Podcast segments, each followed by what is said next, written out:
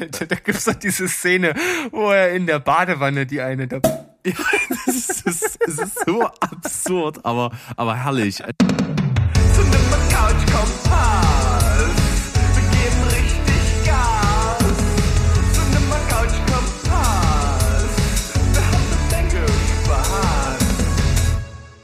Hallo, ihr lieben Menschen da draußen. Hier ist wieder euer liebster Film- und Serienpodcast aus Leipzig, Steven Spoilberg, mit einer neuen Folge Cinema Couch Kompass Nummer 29 zusammen mit Berg. Hallo Steven. Das war gut. Ja, ja, na- nachdem mein erster Versuch eben kläglich gescheitert ist und Berg meinte, Steven, das klang etwas hölzern, da habe ich äh, jetzt einfach mal sozusagen den äh, oder das exakte Gegenteil davon gemacht. Ich bin völlig übers Ziel hinausgeschossen und ich glaube, das war ziemlich geil. Genau, übertrieben ist gerade gut genug für uns hier. Und wir haben viel vor, das heißt, wir machen jetzt überhaupt gar kein Einleitungsgeplänkel mehr. Wir gehen sofort rein. Ich habe unglaublich viel geschaut Bam, und, bam. und werde das auch kundtun. Und wir beginnen wie immer so ein bisschen mit dem ersten Block, wo es nur darum geht, nochmal kurz zu nennen, was wir so angeschaut, angefangen haben, Rewatches, was also alles so dabei ist, was man nicht groß ausführen müsste. Das war eine perfekte Beschreibung von dem, was wir jetzt machen. Und äh, ich starte in diesem Sinne mit, äh, ich sage jetzt mal, Dingen, die vielleicht nicht höchst aktuell sind bei mir, aber da ich so wenig geschaut habe, muss ich das zumindest ein bisschen füllen, weil ansonsten müsst ihr die ganze Zeit nur Berg zuhören und das wird irgendwann langweilig. Das weiß ja jeder von euch. Ähm, und ich bin ja auch hier, um da etwas gegenzusteuern. Äh, das erste ist, äh, ich bin nach wie vor dabei, Parks and Recreation zu gucken und ich kann nicht oft genug äh, betonen, was für eine saugute Serie das ist. Sie steht mittlerweile bei mir ganz weit oben, was den äh, Olymp der Comedy-Serien bei mir angeht. Äh, ich habe sie äh, zurzeit mit einer 9 bis 9,5 bewertet. Ähm, also für mich ein absolutes Oberding, schaut's euch an. Dann eine Guilty Pleasure Serie, die ab und zu jetzt immer mal im äh, linearen Fer Fernsehen zu sehen ist und irgendwie immer zu einer Zeit, wo wir mal einschalten, ich glaube auf Kabel 1, und zwar Scorpion.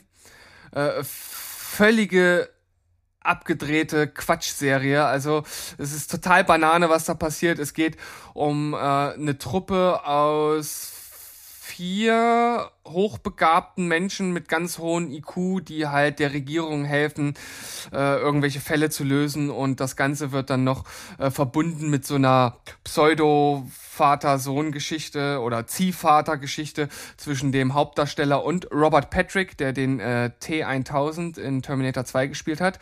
Ähm, das funktioniert aber irgendwie ganz gut. Also so für zwischendurch ist das äh, tatsächlich guckbar. Äh, mit auch äh, auch mit dabei ist Eddie K. Thomas, äh, gespielt, äh, äh, der spielt hier den Toby Curtis, bekannt als Heimscheißer aus American Pie. Äh, Die anderen sind, glaube ich, recht äh, unbekannt. Und wie gesagt, wenn ihr mal äh, Scorpion irgendwo seht und ihr wollt so eine Art, ja, was ist das, Action Gruppen-Buddy-Serie äh, schauen und äh, habt äh, euer Gehirn gerade nicht dabei, dann schaut da mal rein.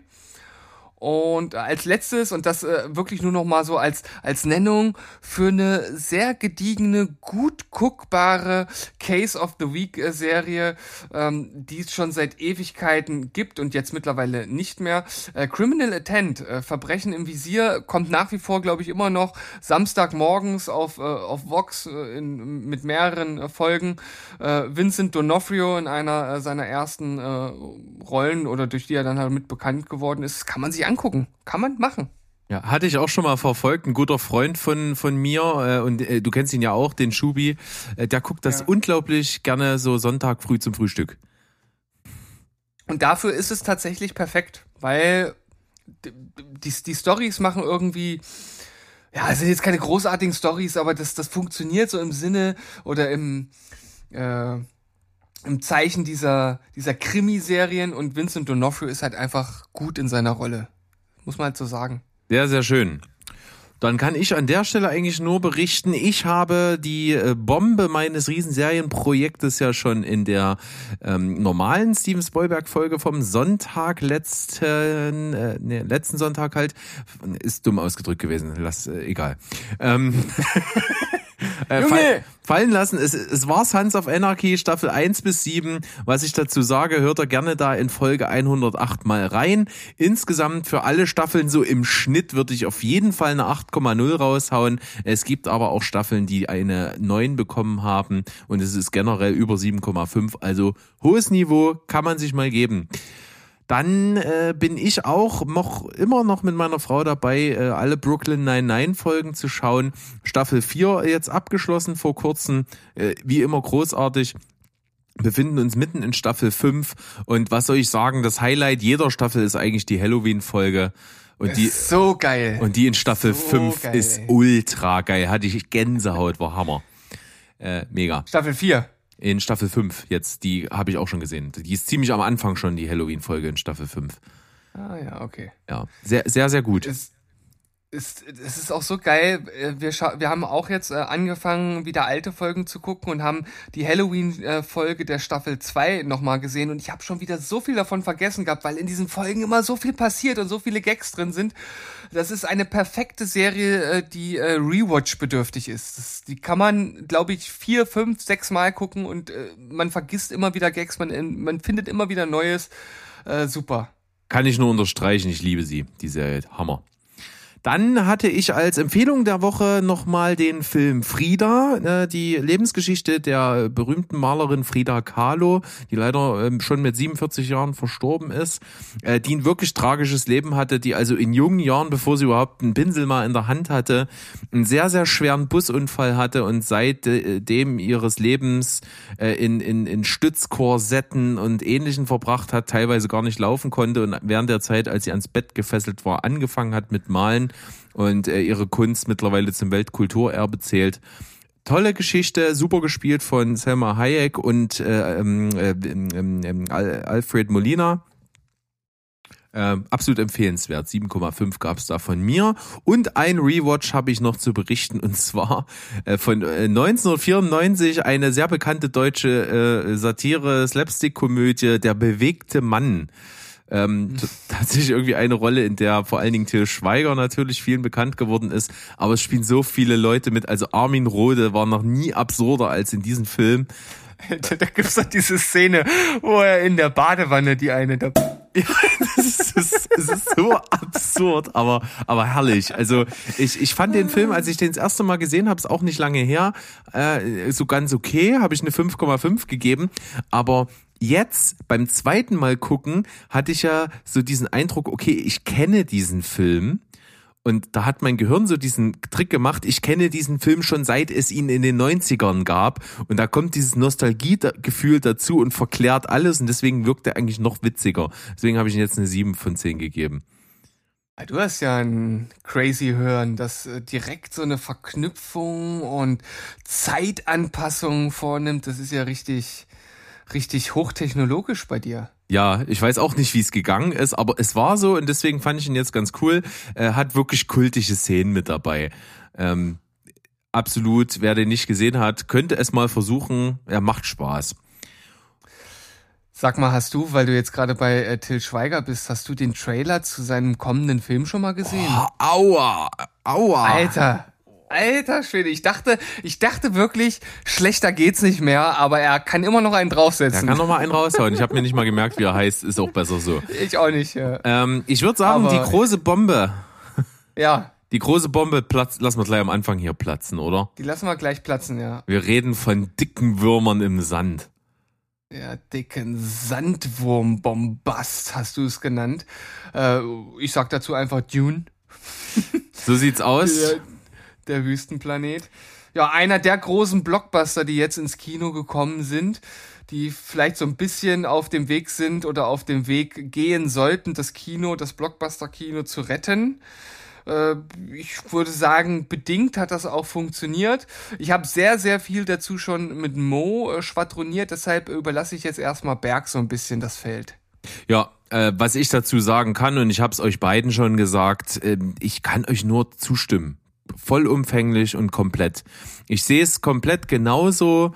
Es ist ein Film, der äh, viel suggeriert, der sehr bombastisch in seiner Außenwirkung ist, aber ich finde halt nicht viel erzählt. äh, und der auch äh, tatsächlich überhaupt keine große Tiefe besitzt. Es ist einfach groß und das macht er halt toll. Denis Villeneuve kann sowas inszenieren, das sieht hammer aus, das ist vom Design her super, der Sound ist genauso, wie er ballern soll, äh, die, die, die großen Gesten visuell sind da und das macht Spaß und das machten auch tatsächlich für mich äh, zu diesen zu diesen Heilsbringer fürs Kino schon irgendwo, weil du, du du willst zu solchen Filmen ins Kino gehen. Es geht gar nicht anders und das das ist jetzt einfach nötig, dass solche Filme kommen, dass dass dieses Kino so diesen Anlaufmotor, äh, den es benötigt halt auch bekommt und das ist auch gut so und dafür taugt er und ich glaube auch viele Leute finden den richtig richtig richtig geil. Äh, Mhm. aber das, was ich im Vorfeld eben bei mir dachte, wo ich skeptisch war, das ist halt auch eingetreten. Mich interessiert diese ganze äh, epische, pseudo-epische Geschichte mit Häusern und intergalaktischen Kriegen und sowas überhaupt nicht. Das, der Film macht auch nichts, um mir das irgendwie schmackhaft und interessant zu machen. Äh, und er ist eben bei aller Pseudokomplexität halt wirklich äh, auf dem Bierdeckel zusammenzufassen. Deswegen äh, kickt mich das gar nicht. Ähm, aber er ist halt großartig gemacht, hat aber die deutlichen Schwächen, die ihr alle schon äh, angesprochen habt. Und deswegen ist er für mich cool, unterhaltsam äh, und tatsächlich hat dieses äh, Kinoerlebnis dazu beigetragen, dass er bei mir doch ziemlich gut wegkommt mit einer 8 von 10. Aber er ist jetzt nicht der Überfilm und ich glaube, ich habe den auch in spätestens einem Monat zum Großteil vergessen. Ja, das hast du jetzt sozusagen gut als Ergänzung angefügt zu dem, was ich auch schon gesagt habe. Ich kann nur noch mal sagen, der Film will größer sein, als er ist und das schafft er prinzipiell durch die Bilder und wie Danny Villeneuve das macht schon. Aber wenn man mal ganz genau hinguckt, ist die Welt oder oder ist das, was gezeigt wird, gar nicht so groß, wie es das Ganze suggerieren will. Das ist so das eine. Das andere ist, ich bin jetzt kein Gegner von Hans Zimmer äh, Soundtracks. Ich würde sogar sagen, ganz im Gegenteil, aber hier fand ich es manchmal schon echt ein bisschen too much. Es hat natürlich die Bilder schon passend untermalt, aber gerade diese Choräle, diese Gesänge, es ging mir irgendwann auch schon ein bisschen auf den Sack. Ähm, es hat auch ein, das ist schon ein bisschen so ein Signature-Ding, aber auch nichts, was man irgendwie so nachsingen könnte. Also es ist nichts, was im eigentlichen Sinne im Kopf hängen bleibt. Hätte ich mir hier tatsächlich irgendwie gewünscht, weil ich finde, das passt zu so einem großen Weltraum-Science-Fiction-Spektakel, so wie das auch bei Star Wars früher der Fall war. Natürlich müsste das Ganze ein bisschen moderner sein. Ähm, Und wenn mich halt die Filmtode, die bei so einer äh, Saga ja auch irgendwie einen treffen sollen, überhaupt nicht treffen, dann sage ich, da ist irgendwas mit der Charakterzeichnung nicht so richtig gelaufen. Und das war hier vollkommen der Fall. Also die zwei, die abgenippelt sind, die waren mir halt, das war mir völlig egal. Eben. Völ völlig belanglos. Genau. Also ich glaube, an der Stelle können wir stehen bleiben. Wir haben alles gesagt. Wie gesagt, ihr könnt in Folge 107 nochmal dazu hören, was Mo und Steven äh, da besprochen haben. Das ist ein bisschen ausführlicher. Da gehe ich mit. Und ich kann nur sagen, von Danny Villeneuve finde ich halt Blade Runner 2049 um einiges besser. Das ist für mich schon ein ziemliches Meisterwerk. Ähm, der ist auch an tiefe äh, Welten weiter, Universen weiter als Dune. Von daher ist der, gebe ich dem den Vorzug und das ist auch das letzte Wort jetzt erstmal zu Dune. Und ich kann anknüpfen, ich habe noch einen Film mit Sandwürmern geguckt. Das Sandwurm-Double. Richtig, äh, ähm, natürlich könnte es unterschiedlicher nicht sein. Es ist ein absoluter Kultfilm, den ich gesehen habe. Und zwar in Vorbereitung auf eine Folge unserer sehr, sehr hochgeschätzten Podcast-Kolleginnen von Boost Boobs and Blockbusters. Die haben nämlich eine Folge gemacht zum Kultfilm von 1990 mit Kevin Bacon. Und zwar im Land der Raketenwürmer. Ich glaube, ich habe die Story schon mal erzählt. Für mich ist das so ein Film, der hat sich in mein Gedächtnis gebrannt und das nur durch die Besprechung in der TV-Spielfilm, als ich noch sehr jung war und diesen Film eigentlich noch gar nicht hätte gucken sollen dürfen und ich habe es ja dann auch nicht gemacht. Aber der kam relativ oft und ich habe jedes, oder die haben halt jedes Mal das gleiche Foto benutzt. Das ist so eine Hand, die irgendwie aus dem Boden kommt oder irgendwie sowas in der Art. Und das hat sich so bei mir ins, ins Gedächtnis gebrannt, dass der Film irgendwie so einen gewissen Platz in meinem Herzen hat, obwohl ich den nie gesehen habe. Ja, also ich kann dir durchaus mal ans Herz legen, den zu gucken, weil äh, der ist, finde ich, der ist ja Trash. Äh, der, der, der war damals nicht gewollt Trash, äh, er war Trash und wusste es nur nicht. Und äh, das, Mhm. das zelebriert der Film aber auch. Der nimmt sich zu keinem Zeitpunkt ernst. Kevin Bacon ist herrlich. Und äh, ich sag mal, wer tiefer äh, in die Besprechung zu dem Film reingehen möchte, wie gesagt, sei gerne verwiesen an, an Andrea und Arlen von Boost Boobs und Blockbusters. Hört da gerne mal rein. Ich kann nur sagen, ich hatte Spaß. Er hat mich unterhalten und dadurch, dass gerade auch die Würmer und so dort mit praktischen Effekten umgesetzt worden sind, äh, hat das Ganze auch einen ziemlichen einzigartigen Charme, der auch heute, finde ich, noch funktioniert. Deswegen gibt's für, von mir äh, für im Land der Raketenwürmer sechs von zehn Punkten. Spannend. Äh, ich habe hier auf der Liste direkt nochmal zwei Horrorfilme von dir, wenn ich das jetzt richtig äh, interpretiere, und die sind nicht gut weggekommen. Tatsächlich. Ähm, mein nächstes Paket sind Klassiker. Ich habe mir Klassiker reingezogen. Einer davon ist ein Film, der ist so legendär und er ist auch noch von unserem Namenspatron Steven Spielberg. Und er ist Kult, er ist heiß geliebt. Ich hatte ihn auf der Watchlist von unserer Community. Äh, er wurde auserkoren, dass ich ihn gucken soll und ich habe es getan. Es war natürlich der weiße Hai. Und ganz ehrlich, er funktioniert für mich gar nicht. Er trifft mich überhaupt nicht. Nichts an dem Film spricht mich an. Ich finde ihn sch schlecht gemacht. Ich finde die Schauspieler so lala. Ich finde die Story völlig bescheuert. Äh, ich finde auch, der sieht furchtbar aus. Die haben ganz viele Szenen so am Wasser gedreht, in so, weiß ich nicht, das sieht so aus wie Abenddämmerung. Es ist immer so ein bisschen zu duster. Finde ich ganz furchtbar. Hat eine schreckliche Bildsprache. Das Einzige, was wirklich echt cool ist, äh, ist der Hai. Ähm, der ist zwar relativ simpel gemacht als so Animatronic-Figur äh, und die haben ja auch bewusst den nicht so oft richtig gezeigt, weil, äh, weil das sehr teuer geworden wäre und so weiter. Aber der macht was her. Äh, aber der Film hat mich halt auch über weite Strecken wirklich echt gelangweilt. Und ich, es ist so richtig, kann ich nicht nachvollziehen, wer den Film cool finden soll. Also, äh, ich, ich, ich habe es gar nicht gefühlt. Äh, eher im Gegenteil, ich, ich habe wirklich dauernd auf die Uhr geguckt, wann er denn vorbei ist. Das ist kein gutes Zeichen. Deswegen gibt's von mir für einen weißen Hai, äh, sorry, drei von zehn. Ich, ich mochte ihn nicht. Es, es war nicht meins. Krass. Wusstest du, dass es äh, sogar bis zu der Weiße Hai 4 ging? Ja, wusste ich. Hm. Abgefahren. Möchte mir gar nicht vorstellen, wie scheiße die sind. Ja, vor allem, das sind halt dann auch so Regisseure, mit denen man überhaupt nichts anfangen kann, ne? Also, Ja.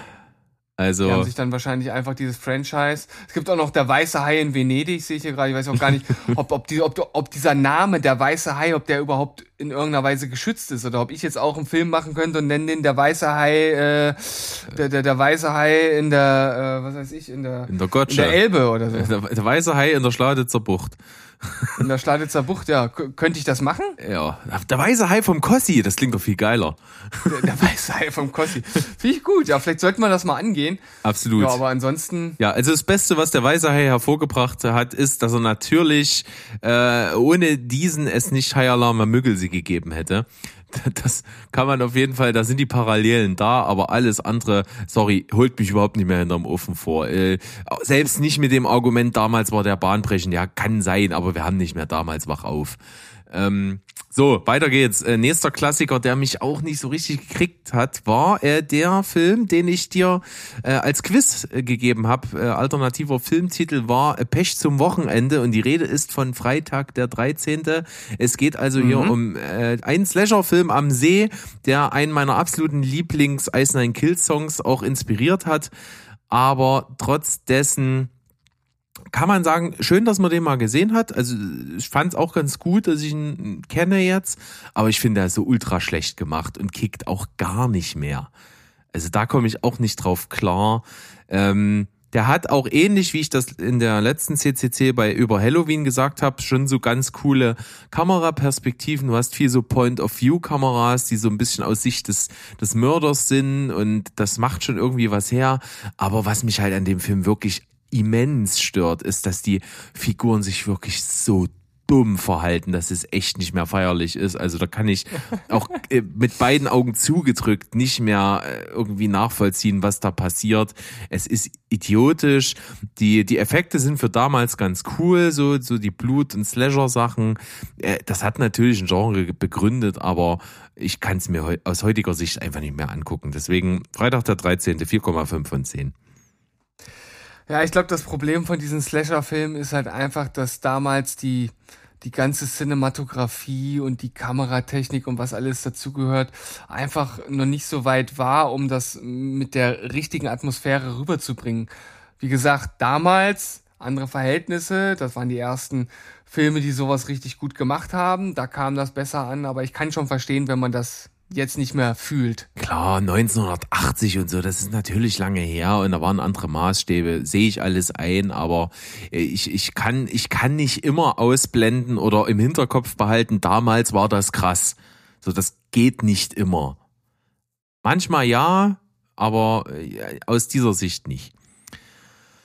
Gut, äh, da habe ich relativ viel zugesagt, sind ja auch alles große bekannte Filme. Ich könnte jetzt mal zu einem Blog kommen, wo ich, äh, wo ich kaum was dazu sagen möchte, weil sich es einfach wirklich nicht lohnt. Ich hatte irgendwann mal, ich glaube vor anderthalb Jahren, die erste Staffel Modern Love besprochen. Da ging das ist ja so eine Anthologieserie, wo jede Folge einzeln für sich ist und irgendwie so eine Liebesgeschichte erzählt. Alles sehr modern gemacht. Da fand ich die erste Staffel sehr gut. Die zweite Staffel ist wirklich schlecht. Also da ist jede Geschichte lahm.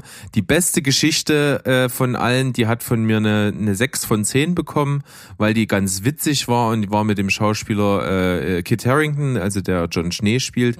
Das fand ich ganz cool. Alles andere ist so vergessenswert, zäh wie ein Kaugummi, uninteressant äh, und, und wirkt sehr gezwungen. Äh, Modern Love Staffel 2, 4 von 10.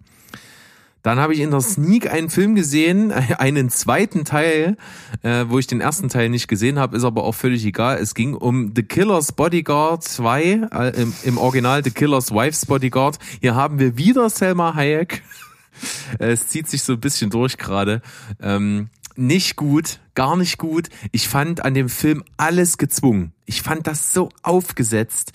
Es geht ja darum, dass da äh, hier Samuel L. Jackson ist, er ist ja dieser Killer, der von im ersten Teil ja beschützt wurde von Ryan Reynolds und jetzt im zweiten Teil äh, ist er irgendwie entführt und zusammen mit der Frau von von Samuel L. Jackson gespielt von Selma Hayek soll er den dann rausholen und dann müssen die irgendeinen so Komplott, also völlig Banane dumme Story, mega gekünstelt, völlig drüber, aber nicht cool drüber, sondern einfach nur noch peinlich drüber und es ging mir auf den Sack. Killers Bodyguard 2, 4 von 10. Und mhm. der dritte im Bunde ist ein Film, sehr, sehr neu, kann man gerade auf Sky Ticket schauen, ist der letzte Film, äh, oder nicht der letzte, aber ein aktueller Film mit Tom Holland, den ich eigentlich sehr, sehr gut finde, der aber hier äh, aus diesem Film nichts rausholen kann, weil ich, die Prämisse klingt irgendwie erst cool, ist, stellt sich aber sehr schnell als ultra nervig heraus, und zwar heißt der Film Chaos Walking. Und es geht darum, äh, die, äh, die Menschheit ist umgezogen auf einen anderen Planeten, ne, weil die Ressourcen ausgebeutet haben und so, finde ich prinzipiell gut. Aber äh, auf diesem Planeten hat sich das irgendwie so entwickelt, dass äh, es keine Frauen mehr gibt, sondern noch Männer und dass die Männer alle Gedanken, die sie denken, werden um sie herum in einer Wolke visualisiert und hörbar. Also niemand kann denken, sondern das, das ist laut. Und dann landet eben ein, eine Frau auf diesem Planeten und hört eben, was alle denken. Und das ist so nervig, dass du die ganze Zeit dieses Geplapper hast.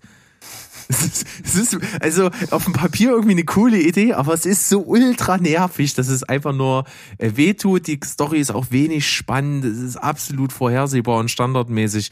Chaos Walking 4,5 von 10. Heidewitzka, du ziehst durch. Das finde ich äh, lobenswert, denn äh, dazu habe ich dich ja ein bisschen angestachelt.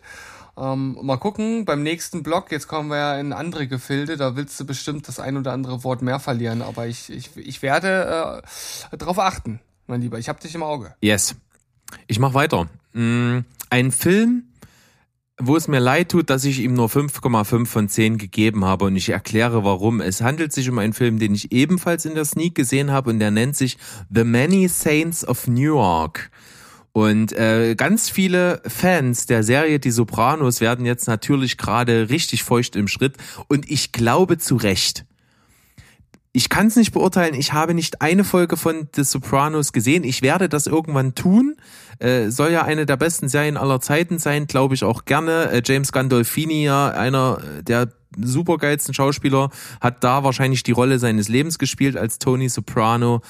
Aber ich kenne diese Serie nicht.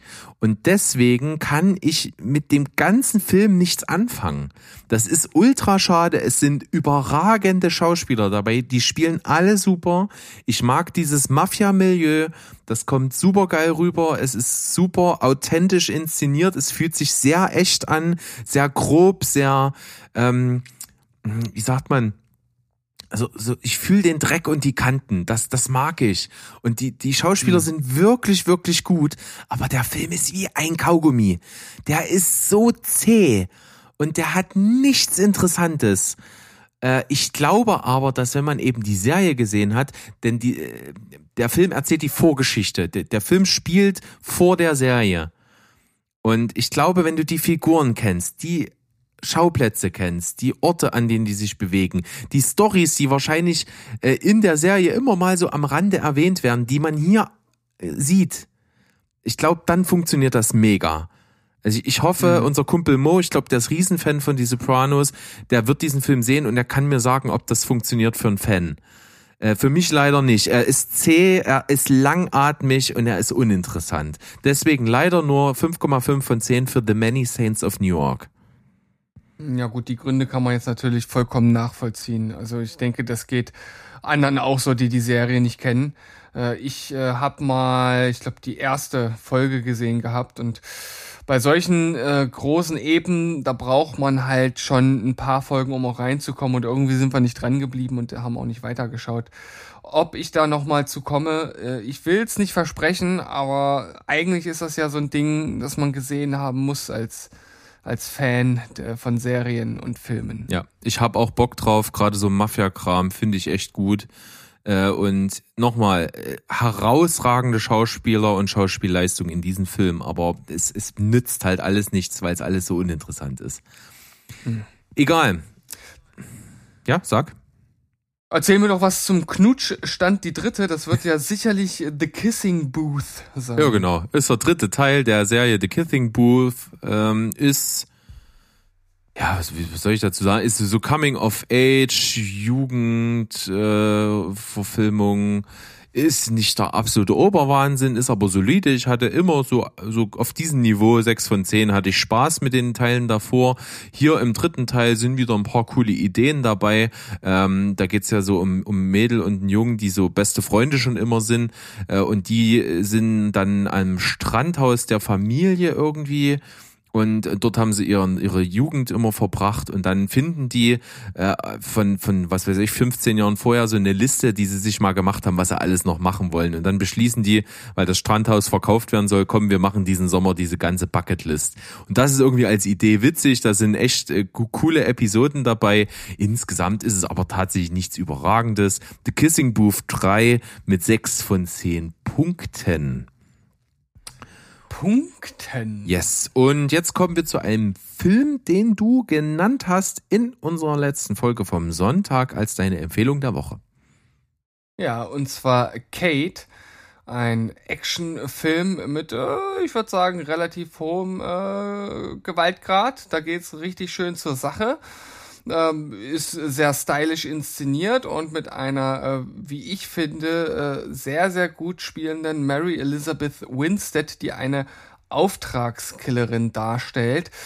Äh, sie hat eine Bezugsperson gespielt von äh, Woody Harrelson, der sie ja ausgebildet und trainiert hat. Die beiden sind schon seit Jahren zusammen und äh, meucheln und morden, je nachdem, wie die Auftragslage das Ganze hergibt. Und äh, es kommt halt dazu, sie ist, also sie ist die perfekte Killerin, sie hat noch nie verschossen, sie hat äh, immer ihr Ziel getroffen. Und ähm, sie bekommt nochmal einen Auftrag und wird aber vergiftet und trifft dann die entsprechende Person nicht. Und das Ganze läuft alles irgendwie außer Rand und Band. Und äh, sie wird so vergiftet, dass sie innerhalb von 24 Stunden äh, stirbt und macht sich dann auf, diejenigen zu finden, die das Ganze zu verantworten haben. Auf dem Weg dorthin freundet sie sich noch mit einem jungen Mädel an, das äh, funktioniert nicht von Anfang an. Das ist also so ein bisschen so eine Beziehungsgeschichte, die sich dort halt äh, dann ergibt. Das ist auch für mich durchaus einer der Kritikpunkte. Da kannst du ja vielleicht gleich auch was zu sagen. Ich kann mir nämlich vorstellen, dass sich das vielleicht auch ein bisschen gestört haben könnte. Ansonsten finde ich, dass der äh, super inszeniert ist, ähm, dass die Choreografien an sich gut sind nur dass die Dynamik fehlt. Das ist so schade, weil äh, wenn das Ganze einfach dynamischer und irgendwie schneller und mit mehr Impact gefilmt worden wäre, hätte der von mir auf jeden Fall nochmal 0,5 oder vielleicht sogar eine ganze Note besser bekommen, weil ein Film, der sich halt mit solchen Szenen rühmen will oder wo das der Hauptteil des Films ist, da muss das dann halt auch wirklich 100% sitzen und das tut's ja halt nur zu 80% und deshalb gibt's da auf jeden Fall kleine Abzüge, aber insgesamt hat er mich wirklich äh, gut unterhalten. Ich kann bei vielen mitgehen, was du gesagt hast zu dem Film. Ich habe mir dann eben aufgrund auch deiner Empfehlung und auch, ich glaube, Sandro hatte ihn empfohlen, äh, angeschaut habe ich so als typischen Freitagabend Hirnausfilm genommen. Dazu taugt er auch ziemlich gut, weil, äh, sind wir mal ehrlich, der wirkt wie, wie so aus Versatzstücken von anderen Filmen, die man eh, ähnlicher Art und Weise kennt, zusammengebaut. Ne? Da ist mal ein bisschen John Wick hier, ein bisschen hier Jolt, den ich letztens mal verrissen habe, äh, auch mit dabei und ähnliche Agenten, Ein-Mann-Armee-Filme, die man so kennt aus dem ganzen Genre. Und das stört mich auch. Also es fühlt sich alles irgendwie so ein bisschen altbacken und aufgegossen an. Das habe ich so ein bisschen als Problem. Ich finde ganz gut den Ansatz, dass die Hauptfigur, also eben gespielt von Mary Elizabeth Winstead, hier äh, verwundbar ist. Das finde ich ganz geil. Also die kriegt auch ordentlich auf die Fresse. Die wird richtig krass zerlegt zum Teil. Das äh, finde ich ganz gut. Was mich aber gestört hat, wirklich, äh, ich, ich wollte gerne mehr mit ihr mitfiebern, aber dadurch, dass du von Anfang an weißt, dass, die, dass sie im Verlauf des Films auf jeden Fall sterben wird, äh, habe ich mir gedacht, ne, dann baue ich halt einfach keine Beziehung auf, weil ich weiß, dass er auseinandergehen wird. Weißt du, wie ich meine? Hm, ja, das hat mich gestört. Äh, hat mich hat mich halt gar nicht gestört und auch das erste, was du angesprochen hast, hat mich tatsächlich gar nicht gestört, dass das so aus Versatzstücken zusammengebaut ist, weil ich, ich finde halt so ein, so ein Film, der will halt auch gar nicht den Anspruch haben, irgendwie super originell zu sein. Also ich glaube, äh, ja, auf diesem Hintergrund wurde der jetzt nicht, nicht, nicht, nicht gemacht oder geschrieben. Äh, ich finde, er hat schon auch durchaus ähm, eigenständiges, also so dieses, diese Neon-Motive so in diesem, äh, in, in diesem Genre habe ich jetzt so in dieser Kombination äh, noch nicht gesehen. Äh, ja, gut, die, die Story-Wendung, okay. Äh, ja, ja, riechst du alles halt meilenweit gegen Wind. Meilenweit das, gegen den Wind, ja. ja. Sowas von klar. Äh, ja, ich fand halt auch, äh, wie gesagt, dieses, dieses Mädel, mit dem sie sich da anfreundet, das fand ich auch ein bisschen anstrengend. Ähm, ja, also insgesamt ab, ab. hat mir viel nicht, hat mich vieles nicht so richtig angesprochen und mitgenommen. Ähm, und ich unterstreiche, die Gewalt ist sehr deftig. Also das, das war sogar unerwartet heftig teilweise für mich. Oh, es gibt diese eine Szene, wo sie das, wo sie dem einen das Messer von unten durch den Kopf rammt. Ja, das, das schon, da dachte ich, wow, ich habe mich auch mit, mit, mit meiner Frau angeguckt und wir haben uns gedacht, what? Hat er das gerade gemacht? Und wow. der Film ist, glaube ich, ab 16. Ja, naja, unfassbar. Lass uns das Thema gar nicht erst aufmachen. Wahnsinn. Hm. Ja, aber ich muss äh, vielleicht als äh, wirklich noch letzten abschließenden Satz, bei mir ist es glaube ich tatsächlich, dass mich einfach Mary Elizabeth Winstead so überzeugt hat in ihre in der Rolle, dass das so viel von den negativen Aspekten überschattet hat. Also ich fand, ich habe ihr das vollkommen abgenommen, dass sie halt so eine Killerin ist. Ja. Nochmal wiedersehen vollkommen. können wir sie maximal in der Rolle in dem Prequel und das würde ich mir gerne angucken, denn ich äh, fand sie auch sehr sehr gut. Also, äh, von, von mir gibt's leider aber trotzdem nur 6 von 10 für Kate. Ja, von mir 7,5. Yes. Dann ein Film, der ist ganz frisch bei mir, habe ich in der Sneak gesehen am vergangenen Montag. Und zwar nennt er sich, hat leider einen wirklich dummen Titel und du schaltest sofort ab, wenn ich dir den Titel nenne. Er heißt Meine schrecklich verwöhnte Familie richtig dumm. Äh, aber äh, ganz passabel. Ist eine französische Komödie, äh, die die Prämisse hat, äh, dass ein äh, Multimillionär in Monaco, ist ein älterer Mann, der hat drei Kinder, die alle schon erwachsen sind und das sind alles drei richtig brutale, ekelhafte, neureiche Schmarotzer und völlig verwöhnt. Äh, und das ist auch so ein bisschen das Ding. Ihm geht das tierisch gegen den Strich, dass die alle wirklich unverschämt sind. Und äh, dann beschließt er einfach mit einer Finte, äh, dass, dass quasi seine Firma ähm, ähm, quasi irgendwie in einen Betrugsfall verwickelt wird und eine Razzia ist und er mit seinen drei Kindern nach Marseille flüchtet und dort in einem alten Haus, was seiner Familie gehört hat, dann erstmal über die Runden kommt und untertaucht und die Kinder jetzt halt einfach mal arbeiten müssen, damit sie was zu essen auf den Tisch kriegen. So, äh, ja, halt relativ äh, banal so die Geschichte, aber wie so ein französischer Film ist, sind irgendwie die Darsteller alle sympathisch, der Humor ist irgendwie cool und nicht zu krass und nicht zu niveaulos und nicht zu aufgesetzt und so die, die Wärme, die entsteht, äh, wickelt sich wie die berühmte Kuscheldecke um ein und irgendwie funktioniert das alles ganz gut, hat natürlich auch viele Schwächen, aber insgesamt meine schrecklich verwöhnte Familie 6 von 10. Ja, mach einfach mal direkt weiter, da habe ich gar nicht viel zu, zu sagen. Ähm, dann ein Film, ich hatte ja äh, vor kurzem in irgendeiner CCC mal Gut gegen Nordwind, ein deutscher Film, der so ein bisschen dieses äh, e äh, fehlgeleitete E-Mail hatte, äh, dass die sich dann über eine E-Mail, die einfach falsch angekommen ist, dann so annähern und verlieben äh, die beiden Protagonisten. Und hier ist es eben auch so, aber mit nicht mit E-Mail, sondern mit SMS. Ähm, ist relativ flach, drückt aber irgendwie die richtigen Knöpfe, ist so ganz, ganz herzlich inszeniert, ist von äh, Caroline Herford inszeniert, die ja auch die weibliche Hauptrolle spielt. Äh, die hat auch wieder irgendwie gerade, habe ich mitbekommen, einen neuen Film, der ähnlich kitschig ist, der aber wahrscheinlich wieder genauso in der Art und Weise irgendwie funktionieren wird, so zum, zum Berieseln und unterhalten lassen. Hier haut das auch ganz gut hin, kann man machen. SMS für dich heißt der Film und bekommt 6,5 von 10 Punkten.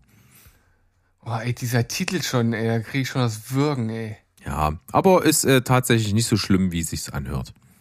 Naja. Ja. Komm, ich mach mal hier einen, einen kleinen Disney-Blog. Uh, mach es.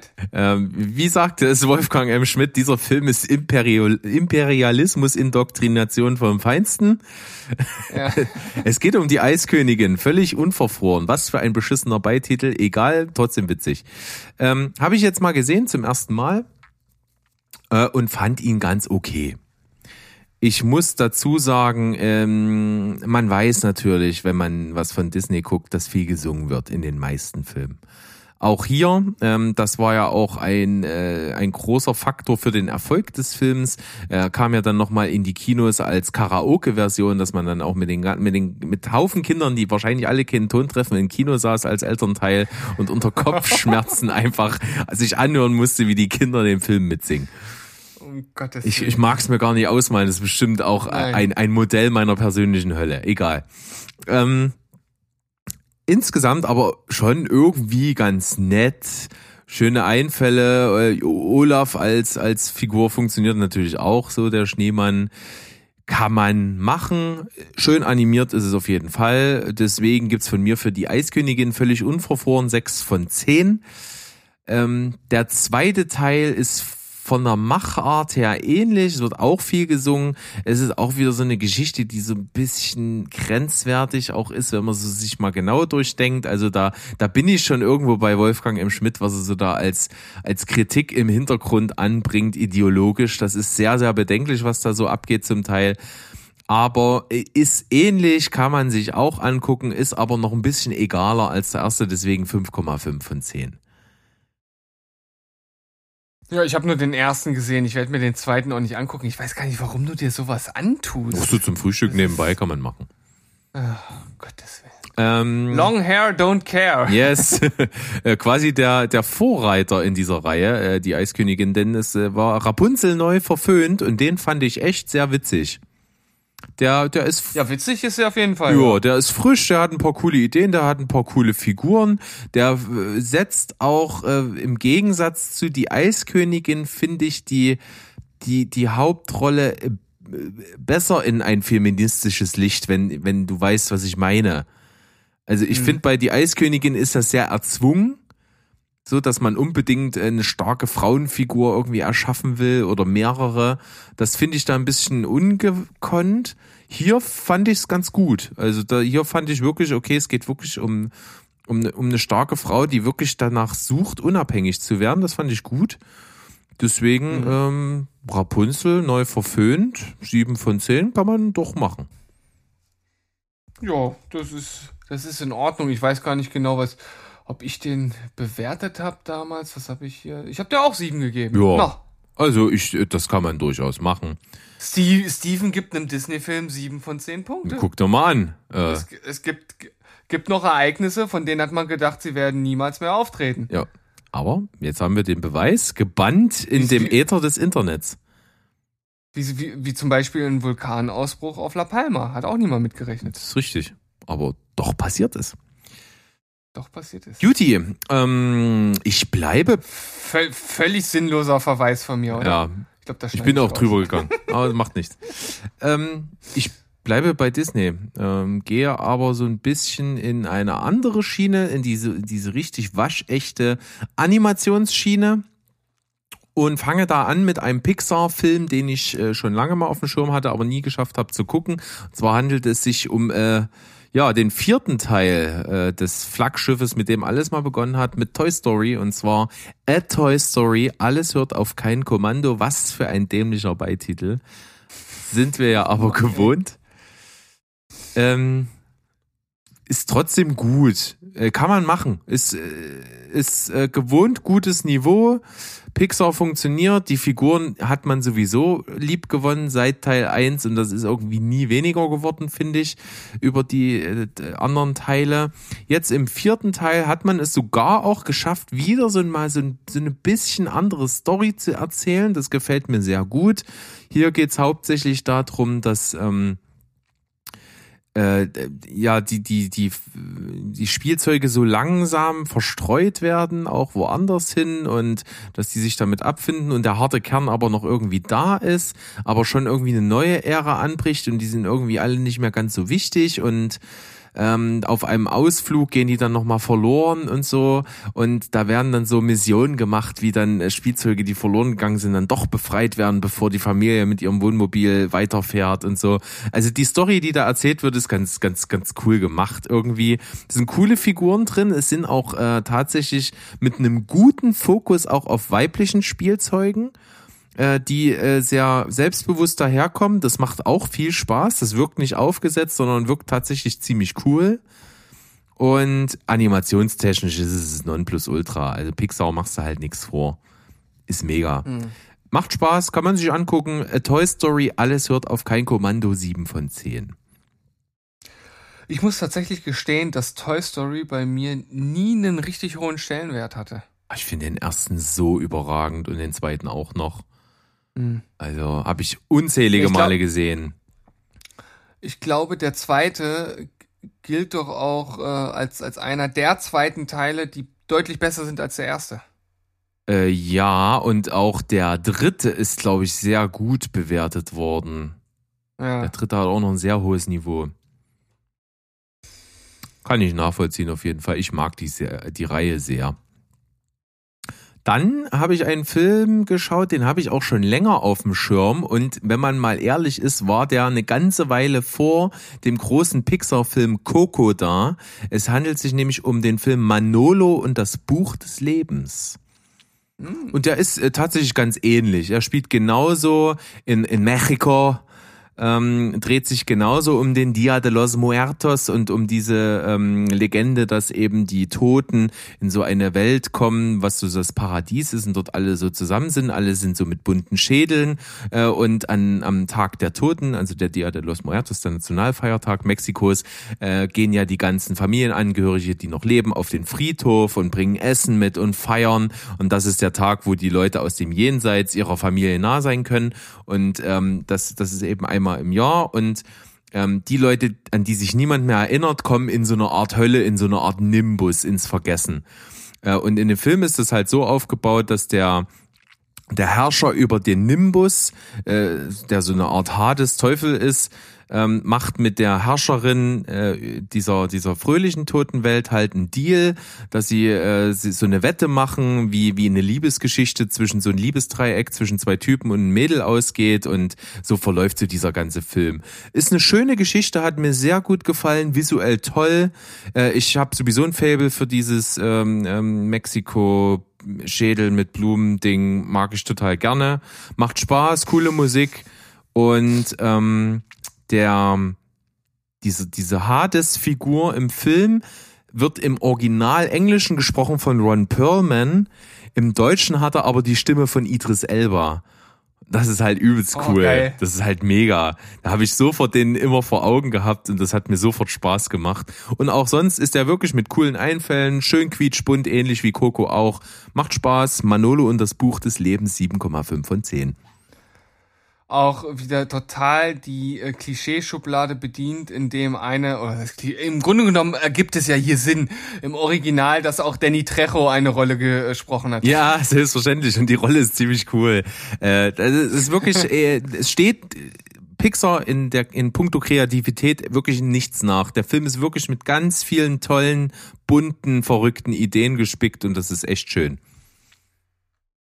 Cool, cool. Dann äh, habe ich mir den jüngsten Pixar-Film angeschaut. Und zwar heißt der Luca. Und das ist, sag ich mal, so ein bisschen ein Film aus der B-Garde von Pixar. Pixar hat ja immer so diese großen Dinger und hat aber auch nebenbei immer mal noch so diese kleineren Filme. Und Luca gehört zu letzteren, ähm, erzählt natürlich wirklich eine ultra diverse, inklusive Geschichte. Da geht's halt um so eine italienische Hafenstadt äh, und es geht um Kreaturen aus dem Meer. Also das sind wirklich so klassische Seeungeheuer. Und wenn die an Land kommen und das Wasser von ihnen abfällt, sehen die aus wie Menschen. Und immer dann, wenn Wasser äh, kommt, äh, ist der Teil, der nass wird, äh, Monster. Und äh, die werden natürlich indoktriniert, die jungen Meeresungeheuer, dass sie nicht an Land gehen sollen, weil die Menschen böse sind und Angst vor ihnen haben und sie jagen. Und trotzdem natürlich im jugendlichen Leichtsinn und der Neugier schleichen sich natürlich ein paar Jugendliche an Land und versuchen dort in diesen Leben mit den Dorfbewohnern Fuß zu fassen. Und ja, ist halt so diese typische Parabel, das Andersartige muss anerkannt werden und so. Kann man sich also von vorne bis hinten vorstellen, wie das Ganze läuft und das wirklich äh, ne, groß geschrieben wird, dass wer anders ist, nicht gleich anders ist und naja, so weiter und so fort. Also ziemliche Moralkeule, aber kreativ gemacht, sieht wunderschön aus. Das Setting als italienische malerische Kleinstadt ist wirklich traumhaft. Ich habe mega Bock nach Italien zu fahren nach dem Film. ähm, macht auch Spaß und ist tatsächlich noch mal eine Schippe mehr. Ich habe noch nie so geile Animationen gesehen. Also wie wie wirklich die Figuren ähm, so so noch so so auf der Oberfläche ihrer Haut oder auf der Oberfläche von so Stein und so wie da noch so eine Struktur drauf ist. Das sieht so fantastisch aus. Absoluter Oberhammer. Ähm, toller Film, kann man sich angucken. Luca 7,5 von 10. Ja, äh, ich habe äh, dazu die Kritik von Wolle gesehen gehabt. Mhm. Aber mehr hatte ich jetzt, äh, es hat, hatte mich weder vorher irgendwie sonderlich angesprochen, noch danach.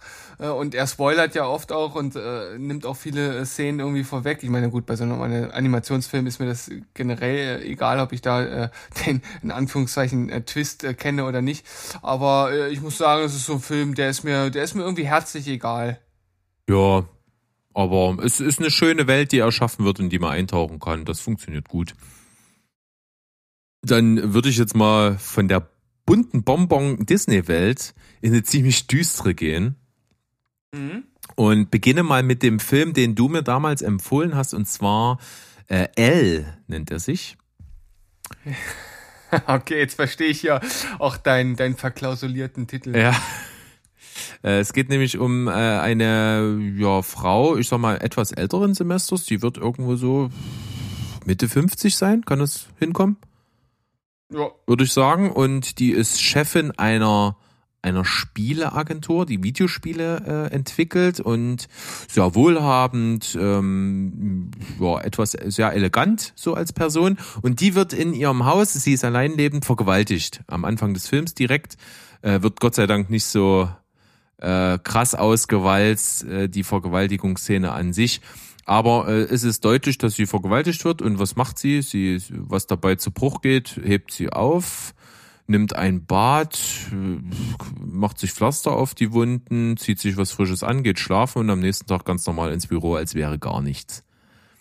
Und der Rest des Films handelt im Prinzip davon, wie sie damit umgeht und äh, dass sie dann doch irgendwie schon neugierig ist, äh, rauszufinden, wer das denn gewesen sein könnte. Und dieser Film kann sich, finde ich, nicht so richtig entscheiden zwischen dieser Gleichgültigkeit und diesen, ich will doch wissen, wer es ist. Und ich finde auch die Verhaltensweisen der Figuren alle nicht so ganz nachvollziehbar. Und ich finde auch die Perspektive des Films äh, irgendwie nicht eindeutig und das, das stört mich. Ich finde, der Film ist unentschlossen, er ist irgendwie so, wirkt dadurch gestückelt und er wirkt auch äh, so hin und her gerissen. Und das ist äh, bei so einem ernsten Thema ist so eine Unentschlossenheit sehr störend, wie ich finde. Deswegen konnte der mich nicht so wirklich gut abholen. Habe ich leider nur eine 6,5 von 10 gegeben, dem Film L. Du fandest ihn, glaube ich, etwas besser. Ja, auch nicht viel. Ich habe ihm sieben von zehn äh, gegeben. Ich finde halt vor allem, wie sich das dann so hinten raus entwickelt, finde ich irgendwie sehr seltsam. Äh, so insgesamt muss man schon sagen, dass der sehr so eine sehr eigenständige Art hat oder sehr sich abhebt von so anderen Filmen dieser Art. Das kann man ihm zugute halten. Aber ich bin ja auf den Film aufmerksam geworden, weil ich damals eine, eine 10 von 10 Kritik dazu gelesen hatte und da war ich dann sehr neugierig einfach. Ansonsten hätte ich den wahrscheinlich auch gar nicht geschaut und war dann doch etwas enttäuscht. Richtig. Äh, und was mich am meisten an dem Film stört, in dem Film wird so ein, so ein, so ein, so ein Thema aufgemacht, da geht's um die, um die Kindheit der Hauptperson und dass ihr Vater so ein, so ein ganz krasser Serienmörder war. Und das wird immer mal thematisiert und das wird auch äh, dann so immer mehr ergründet im Verlaufe des Films und da kommen immer mehr so Details ans Licht und es hat absolut nichts mit der Handlung zu tun. Es, also es wird zwar mhm. immer erwähnt, aber es wird gar nicht eingewoben. Es wird einfach so nebenbei erzählt, aber es hat null Einfluss. Also nicht mal, dass es dir irgendwie erklärt, äh, dass sie, dass sie deswegen so tickt, wie sie als Person tickt. Nicht mal das. Also es ist irgendwie so völlig random, finde ich. Da kann ich mich tatsächlich nicht mehr dran erinnern, weil das bei mir schon ein bisschen her ist, dass ich den gesehen habe. Ja, und du kannst dich nicht erinnern, weil es so egal ist. das ja, sag ich okay, dir jetzt einfach mal. Das ist auf jeden Fall eine, eine Theorie, der ich zustimmen würde. Siehste. Und du kannst du nicht überprüfen, weil den Film wahrscheinlich auch in naher Zukunft nicht nochmal schauen wirst. Deswegen äh, gehen wir weiter zum nächsten. Und der ist, ah, der ist auch so düster und so bitter. Ähm, und zwar ist es ein Film, äh, dessen Titel ich nie verstanden habe. Und zwar heißt der Film Niemals, selten, manchmal immer. Mhm. Und der äh, beschäftigt sich mit einer wirklich harten Thematik. Es geht äh, darum, der deckt viel gesellschaftskritisches auf. Und zwar geht's um so ähm, kleine, sehr, sehr kleinstädtische, piefische Verhältnisse um die großen Städte in den USA, wo ähm, Bildung nicht so groß geschrieben wird unter der Bevölkerung und wo auch die Verhältnisse recht ärmlich und auch sehr primitiv sind. Und wenn du in diesen Sumpf reingeboren wirst, äh, erfährt dir halt nicht viel, widerfährt dir nicht viel Gutes. Und so geht's auch um das junge Mädchen, was die Hauptfigur in diesem Film ist, die aufwächst und als eines von mehreren Kindern und dieses ganz typische, äh, ihr Vater ist sowieso schon lange weg und der Stiefvater, äh, den sie bekommt, äh, der ist auch ein Arschloch. Teilweise wird Gewalttätigkeit angedeutet. Und äh, dann passiert es ja auch noch, dass sie aus Versehen äh, sehr, sehr jung schwanger wird. Sie ist, glaube ich, erst 16 oder 17.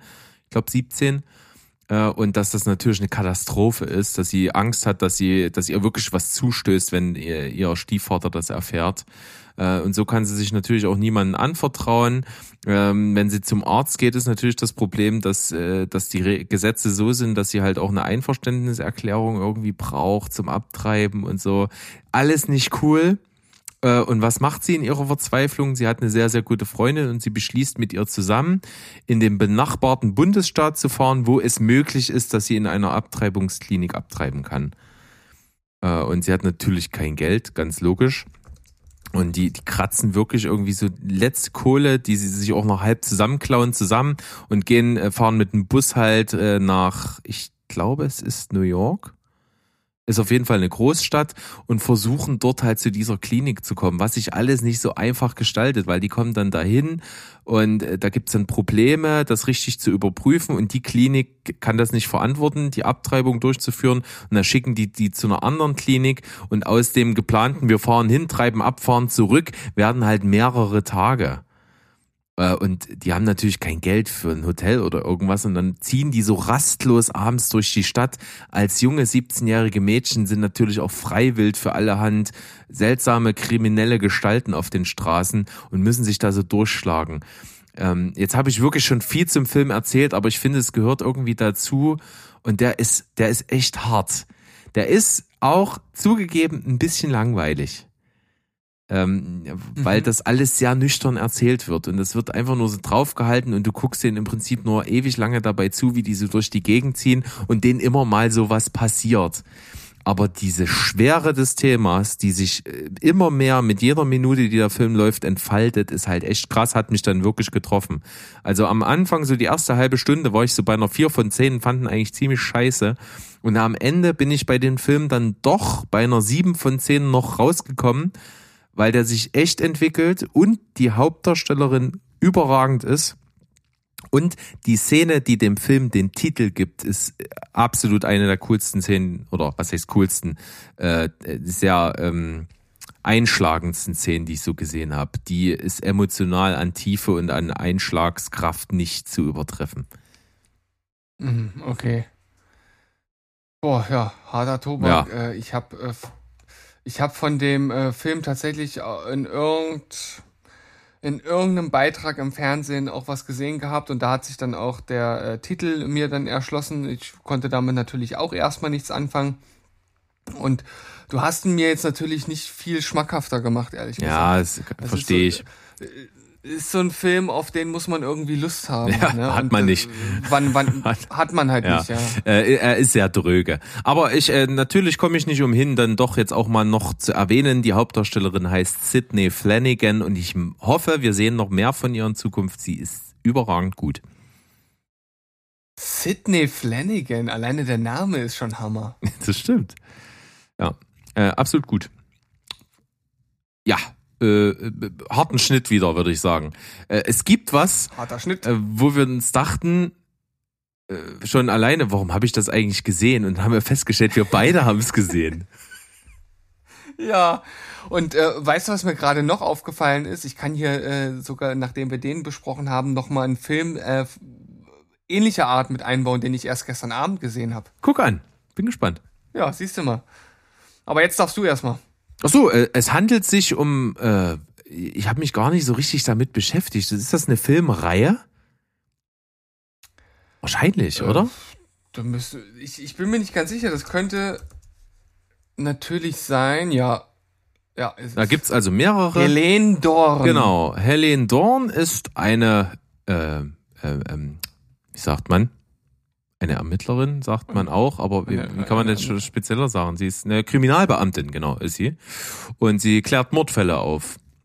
Und die wird gespielt von Anna Loos, die man ja auch kennt als Säng ehemalige Sängerin von Silly. Erzähle ich gerade Scheiße? Nee, ich glaube nicht.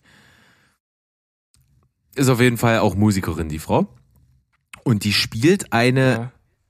wie soll ich sagen, leicht soziopathisch ist es noch nicht, aber sie ist schon so ein bisschen in die Richtung. Emotional kühl. Ja, sehr, sehr, sehr ähm, ja, aus, äh, außergewöhnlich kühl so. Äh. Ist, ist sehr analytisch, sehr, sehr zielstrebig, hat deswegen auch immer mal Probleme bei vor allen Dingen ihren männlichen äh, Kommissaren, Kollegen irgendwie anerkannt zu werden, aber sie ist eine brillante Ermittlerin. Und äh, in diesem Film, den wir geschaut haben, beide, Helen Dorn, die letzte Rettung, erklärt sie einen Fall auf. Und den Film habe ich äh, wirklich auch nur ebenso wie Frieda nebenbei gesehen. Also ich habe nicht aktiv geguckt, ich habe nebenbei gesehen, fand aber eigentlich alles recht gut und sie spielt das vor allen Dingen gut. Ich fand die Figur gut geschrieben. Äh, deswegen gibt's für, von mir für Helen Dorn die letzte Rettung 7,5 von 10. Fand ich, fand ich gut.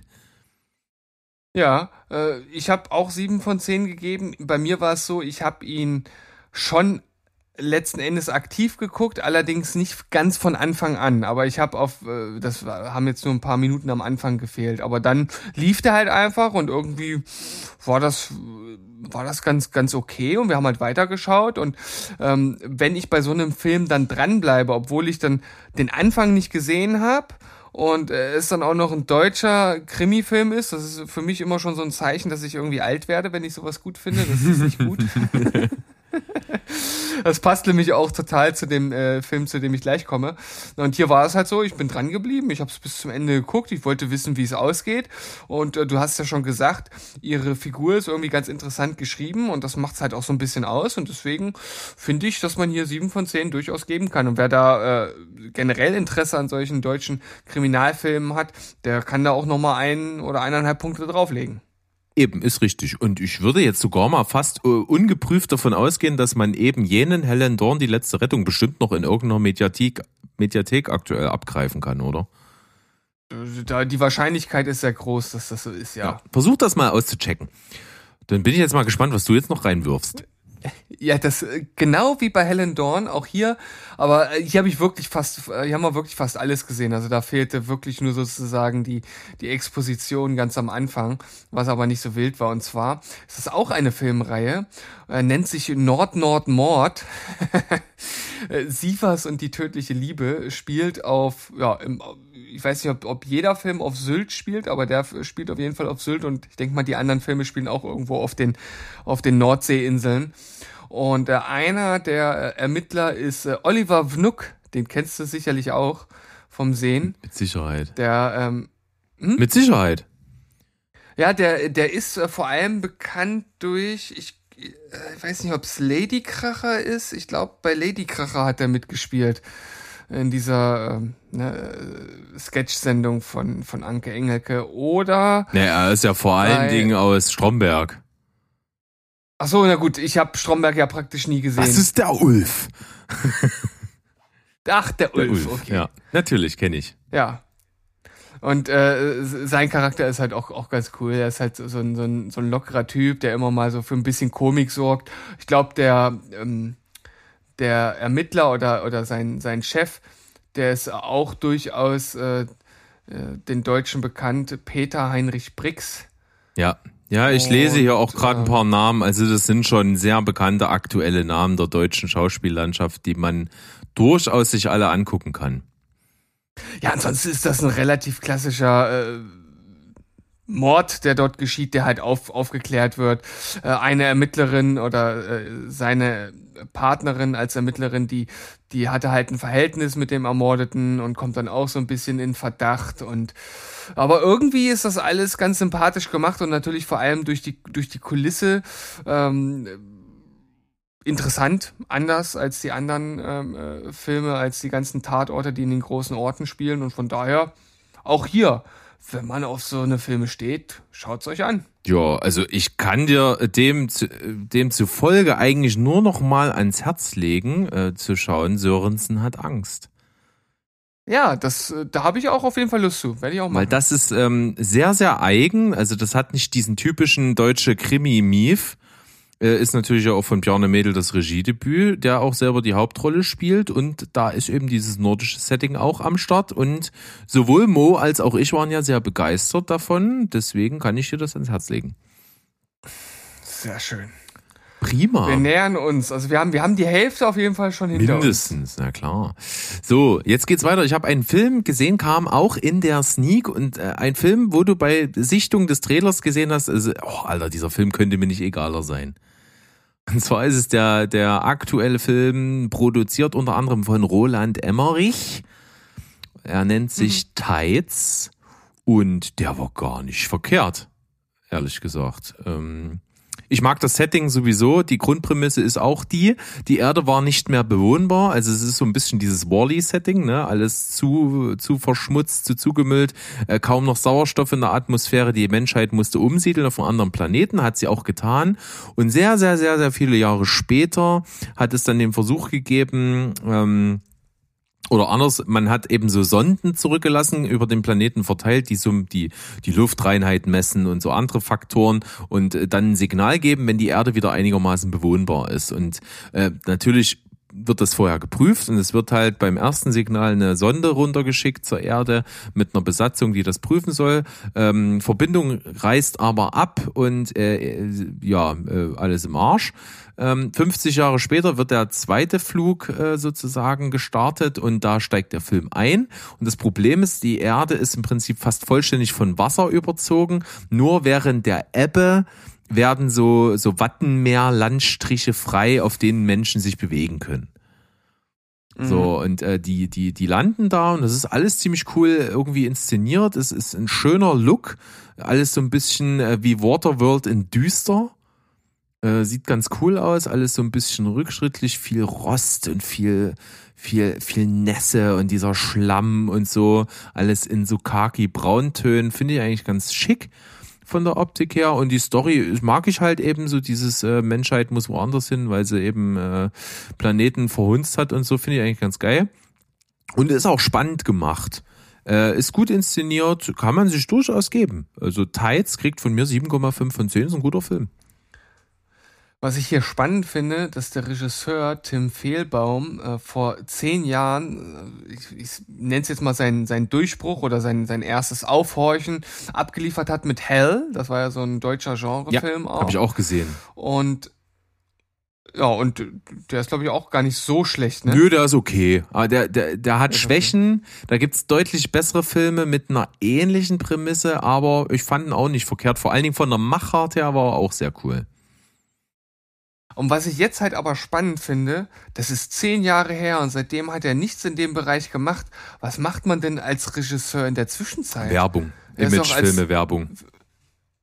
Ist, ist, äh, weißt du, dass er aus dem Genre Nein, kommt? aber äh, das ist das Hauptbetätigungsfeld von Regisseuren, äh, auch prinzipiell nebenbei äh, als Einnahmequelle. Äh, Weil Ah, äh, okay. da- die Chance, mal wirklich einen richtigen Film zu bekommen als Regisseur und äh, die Möglichkeit zu haben, viele Filme zu drehen und dadurch auch mo- monetär irgendwie unabhängig zu werden, ist relativ gering. Da muss man schon zur ersten Garde gehören. Und deswegen machen Hm. viele Filmemacher hauptsächlich äh, Werbung. Weil da gibt's halt einfach Geld zu verdienen und Werbung wird immer benötigt. Hm. Ja, das, das ist wohl leider so. Ist aber schade. Ist eigentlich echt schade, ne? Ja, klar. Dass man sich dann da so. Oder eben andere Sachen, ne? Denk nur an David Fincher, der natürlich seine Karriere mit Musikvideos irgendwie so äh, äh, bekannter Art und Weise gestartet hat. Hm. Tja, vi- viele Wege führen nach Rom, würde ich Ja. sagen. Pflichtig bei. Dann habe ich einen Film gesehen, der mir gut gefallen hat. Story ist jetzt nicht wahnsinnig beeindruckend. Äh, der Film heißt Kodachrom. Kann man aktuell auf Netflix schauen. Ist ähm, ein neuerer Film mit unter anderem äh, äh, Ed Harris in der Nebenrolle. Die Hauptrolle spielt Jason Sudeikis und die weibliche Hauptrolle spielt Elizabeth Olsen. Also alles Schauspieler, die man kennt. Und die Story ist die, dass eben Ed Harris war oder ist ein sehr, sehr bedeutender Fotograf der Weltgeschichte und äh, ist sterbenskrank, wird also in, in absehbarer Zeit abnippeln und hat natürlich ein zerrütteltes Verhältnis zu seinem Sohn, gespielt von Jason Sudeikis, der ähm, ein, ja, was ist der, der ist Agent in ein Musiklabel, hat mal vor ein paar Jahren eine geile Band entdeckt, aber nie wieder so richtig einen Wurf gelandet und ist auch sehr erfolglos und steht auch kurz davor rauszusch rauszufliegen aus dem Label und arbeitslos zu werden. Äh, und da bietet ihm sein Vater, der natürlich Haufen Kohle hat, weil er wirklich so ein bedeutender Fotograf ist, an, dass er ihn zu einem Entwicklungslabor quer durchs Land fährt. Und zwar äh, ist er einer der letzten Fotografen, die den, äh, die mit Kodachrom äh, fotografieren. Das ist also so ein bestimmtes ähm, Filmformat für die Kamera, entwickelt von Kodak. Äh, gibt's auch wirklich, also gab es wirklich dieses Kodachrom-Format. Und äh, das wurde irgendwann eingestellt und dann hat sozusagen Kodak äh, äh, rausgegeben, dass sie das nicht mehr produzieren und auch die Farben, die es benötigt, um diesen Film zu entwickeln, nicht mehr produzieren. Und äh, dann gab es in ganzen äh, USA nur noch eine Handvoll Entwicklungslabore, die das entwickeln konnten. Die Filme, die also noch nicht entwickelt worden sind. Und ähm, in dem Film ist es dann wirklich nur noch das eine, was übrig geblieben ist. Und deswegen soll er seinen Vater, den er eigentlich als Arschloch und sonst was betitelt, äh, dorthin fahren und das machen die dann wieder Willen und natürlich meilenweit gegen Wind kann ich euch verraten, äh, freuen die, äh, kommen die sich natürlich wieder näher und so. Aber der Weg dahin ist halt cool und die Geschichte ist cool. Ed Harris ist so eine richtig hassenswerte Drecksau, der spielt sehr entfesselt, sehr, sehr entfesselt. Ich sehe ihn aber total gerne so als Schauspieler. Schön, dass er da auch mal wieder so einen Film macht. Jason Sudeikis, ein sympathischer Typ, Elizabeth Olsen genauso. Äh, die Story entwickelt sich ganz cool, zwar vorhersehbar, aber insgesamt äh, hat er sowohl ernste als auch viel gut Momente und die Mischung mag ich sehr. Deswegen gibt es für Kodachrom von mir 7,5 von 10. Das klingt auf jeden Fall sehr speziell, auch vor allem auf, auf so eine Story zu kommen. Das ist schon, schon ein bisschen abgefahren. Also so, so ähnlich. Dieser Kodachrom-Geschichte. Ja, also wie gesagt, das gibt's ja wirklich. Mm, Es gab irgendwann so eine Deadline von Kodak, dass sie ähm, diese Produktion ja einstellen und diese Entwicklung dann auch einfach nicht mehr möglich ist, weil es auch äh, kostenmäßig völlig unsinnig ist. Und äh, da gab es wirklich so einen Run auf diese, auf diese Labore. Dass da viele noch ihre Ja. alten Filme, die sie noch zu Hause hatten, da hinbringen wollten und so. Und dann wurden manche nicht mehr angenommen und so. Das muss wirklich in, in Fotografenkreisen so ein Drama gewesen sein. Äh, Und dazu gab es, glaube ich, mal in der New York Times irgendwie so ein, so ein längeres Essay oder was von so einem bekannten Fotografen, der über diese Begebenheit berichtet hat. Und das war so, so ein bisschen die Inspiration für die Story von dem Film. Ja, aber ich meine, das ist ja schon äh, wirklich was, was sehr Spezielles. Ja, fast äh, trotz, äh, dass es da einen Run gab und anscheinend viele diese Filme hatten, ist es ja doch sehr nischig. Ja, es ist der- auf jeden Fall Special Interest, ja. ja.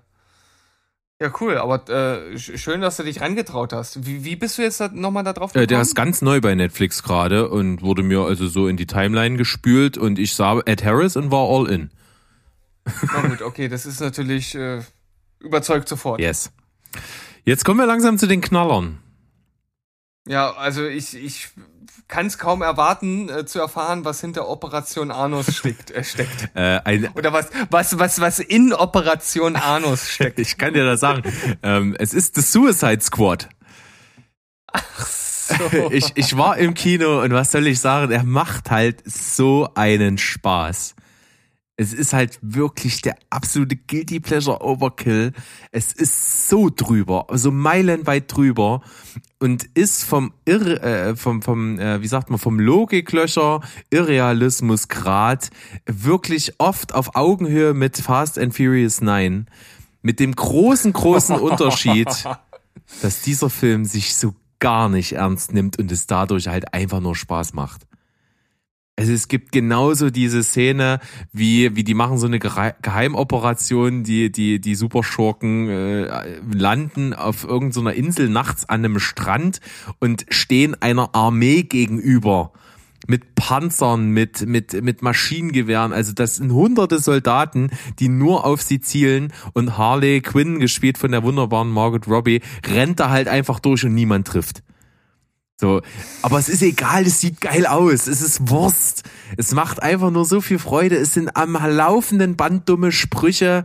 Wie gesagt, Harley Quinn ist die Figur in dem Film die sogar noch in Schatten gestellt wird von der Figur gespielt von Idris Elba, der einfach mega charismatisch ist und auch in diesem Film ist der Typ einfach der Hammer. Ähm, John Cena funktioniert auch, weil der spielt halt so einen stumpfen Idioten mit Muskeln.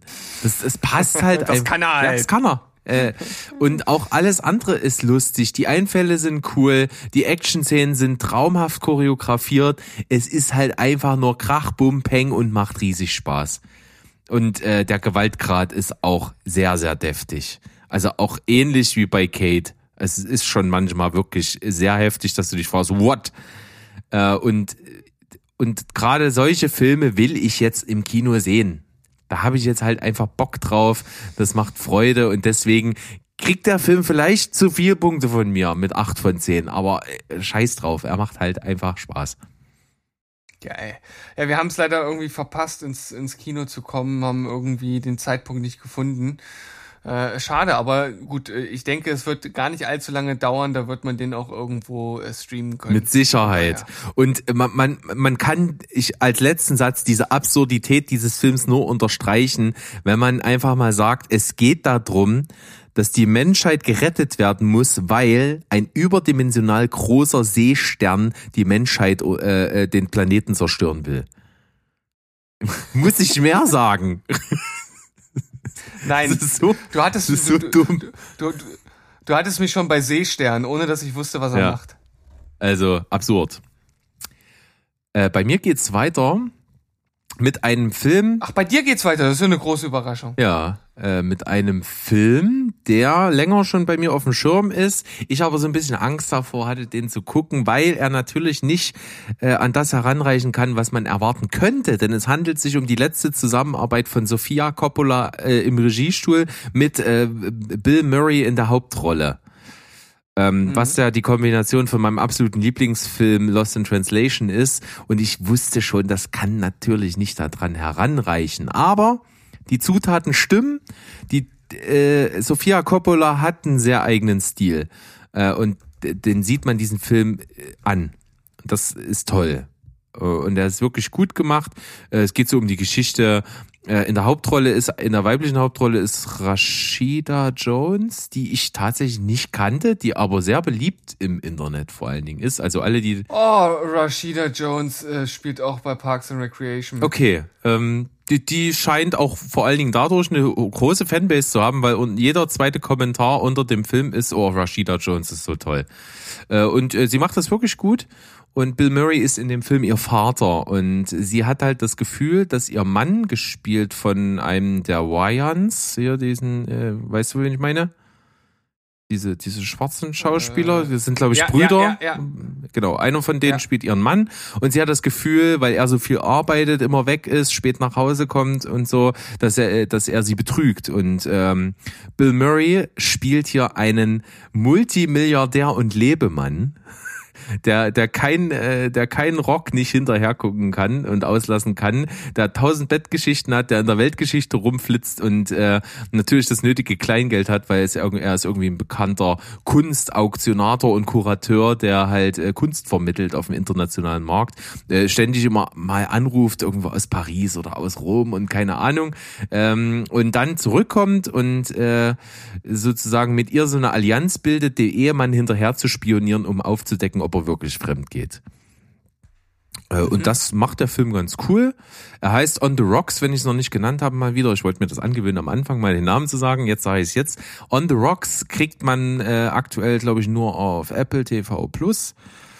Und ich fand ihn gut. Und Bill Murray ist mega, wie zu erwarten war. Äh, Und das funktioniert. Von daher, On the Rocks 8 von 10, hat mir gut gefallen. Also ich höre Bill Murray und Rashida Jones und das ist natürlich alleine schon Grund für mich, den Film zu schauen. Ja. Ist sehenswert. Ähm, cooler Film. Ja, dann geht's bei mir mal weiter. Ja, das, also, ich, warum nicht? Kann man mal Eben. machen. Äh, ich habe die erste Staffel Loki geschaut. Ah. Und war sehr gut unterhalten. Es ist äußerst kreativ. Es macht Spaß. Es hat auf jeden Fall eine absolute Eigenständigkeit und ich liebe äh, Tom Hiddleston in der Rolle des Loki in den anderen Marvel-Filmen und dass er hier einfach seinen äh, Platz im Rampenlicht bekommt, ist einfach nur super. Und die Serie fängt überragend an. Also die erste Folge ist echt geil. Und die Story ist cool, weil es geht darum, dass an der Stelle, wo Loki äh, im Film äh, The Avengers, gerade als die, äh, die, die Alien-Invasion in Manhattan ist, äh, klaut er sich ja den Tesseract und verschwindet. Und die Serie Loki setzt da an, was danach passiert. Und zwar ähm, ist das im, im, im, ja, im, im Zeitstrahl des Universums nicht vorgesehen, dass er das tut. Und immer wenn sowas passiert, was auf dem Zeitstrahl nicht vorgesehen ist, ähm, äh, passiert ja das, dass äh, immer mit so einer Handlung ein, eine, ein, ein paralleler Zeitstrang entsteht und dadurch so ein Multiversum mit unendlich vielen verschiedenen Zeitlinien, unendlich vielen Varianten der Realität existiert. Und in diesen unendlich vielen Varianten gibt es ja auch immer wieder Punkte, wo jemand erkennt, dass es viele Varianten und Paralleluniversen gibt und dann zwischen diesen Varianten hin und her springt und dann immer wieder Sachen beeinflusst, die sich gegenseitig beeinflussen und das so eine krasse Komplexität bekommt, äh, dass das Raumzeitkontinuum sozusagen dann äh, in Gefahr ist und alles droht in, in, im Chaos zu implodieren. Klingt abgefahren, ist aber dort recht plausibel so dargelegt.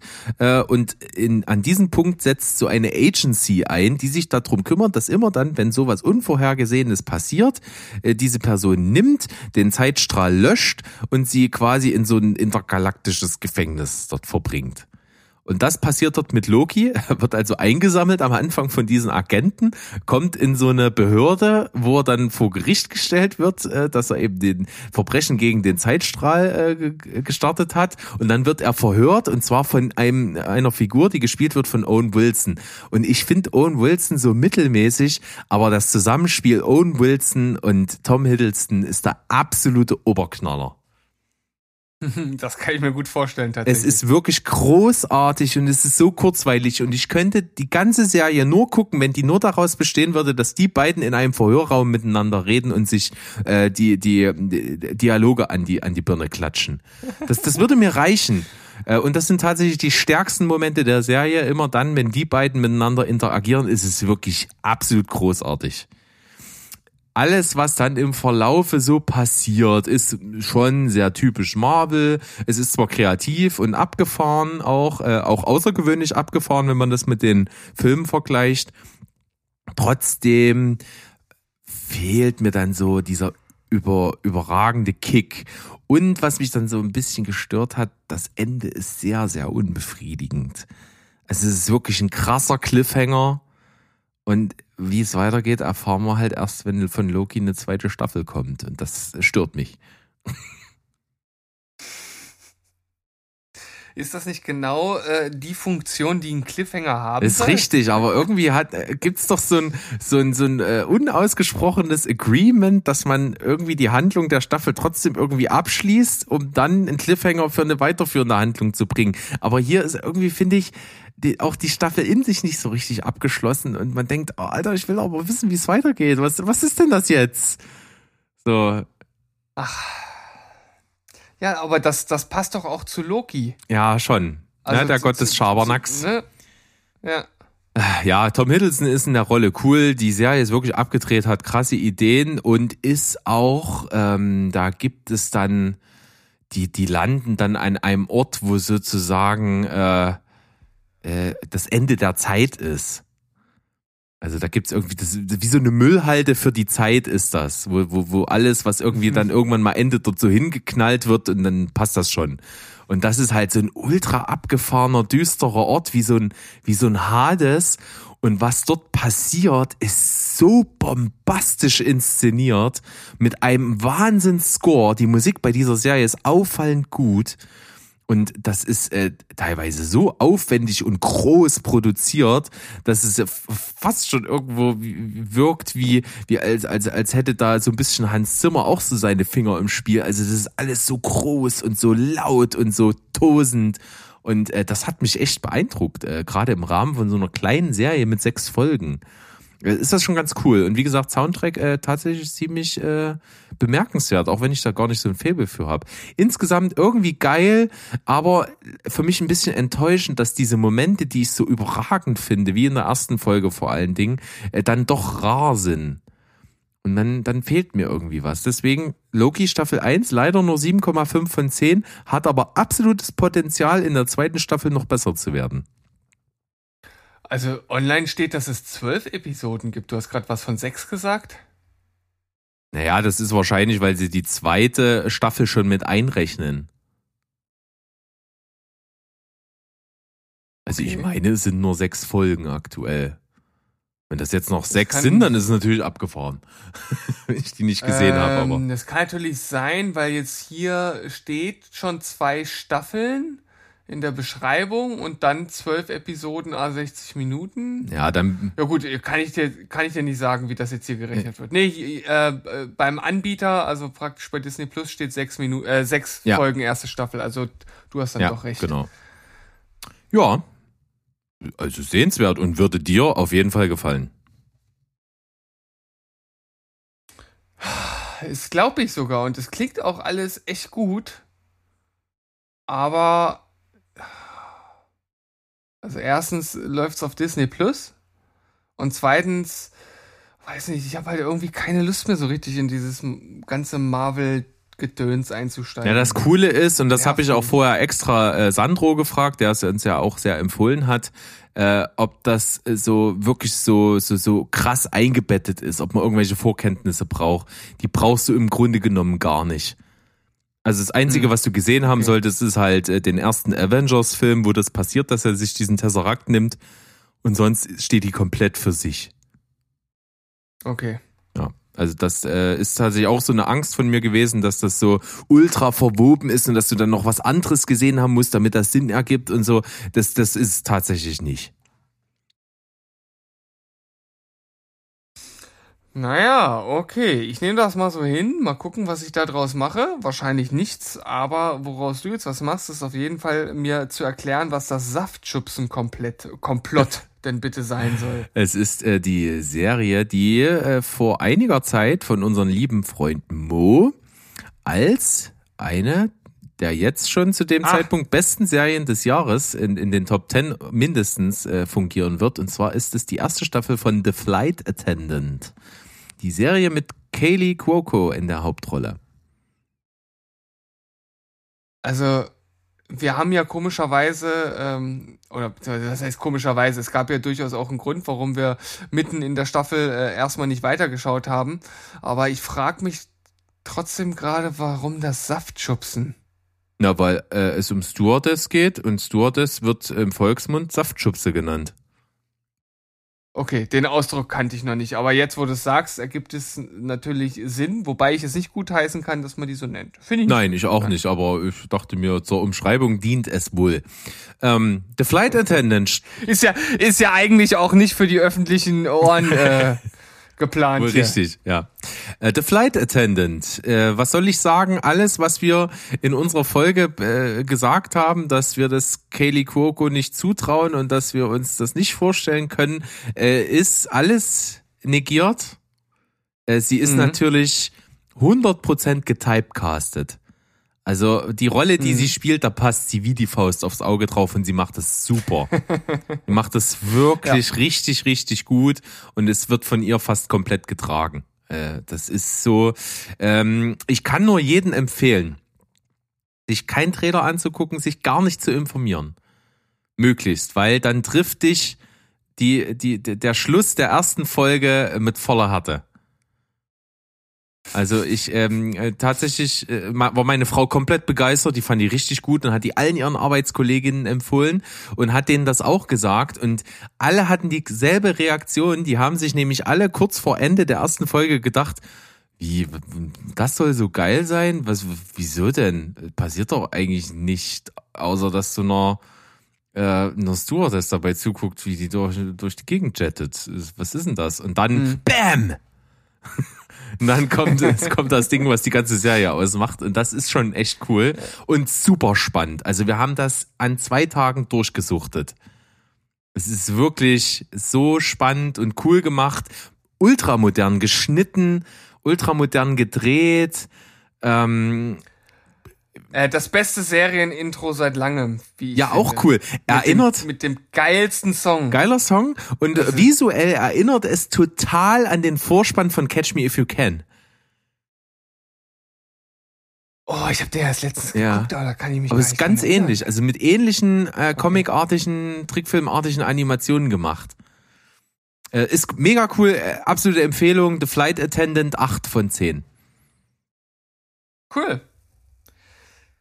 Ja, jetzt äh, kann ich endlich mal wieder einsteigen und es ist tatsächlich ein, ein Rewatch von einem Film, den ich noch gar nicht vor allzu langer Zeit geschaut habe. Also nicht nur, dass ich absolut äh, verschwindend wenig geschaut habe, eins davon war auch noch ein Rewatch, äh, liegt daran, dass ich äh, damals die Originalversion gesehen habe und äh, wir jetzt die Chance hatten, den in der äh, synchronisierten Fassung zu gucken. Also ich zusammen mit meiner Frau und die hatte dann da halt auch Bock zu, weil sie halt Andy Samberg eigentlich auch ganz cool äh, findet, vor allem äh, in Brooklyn 99.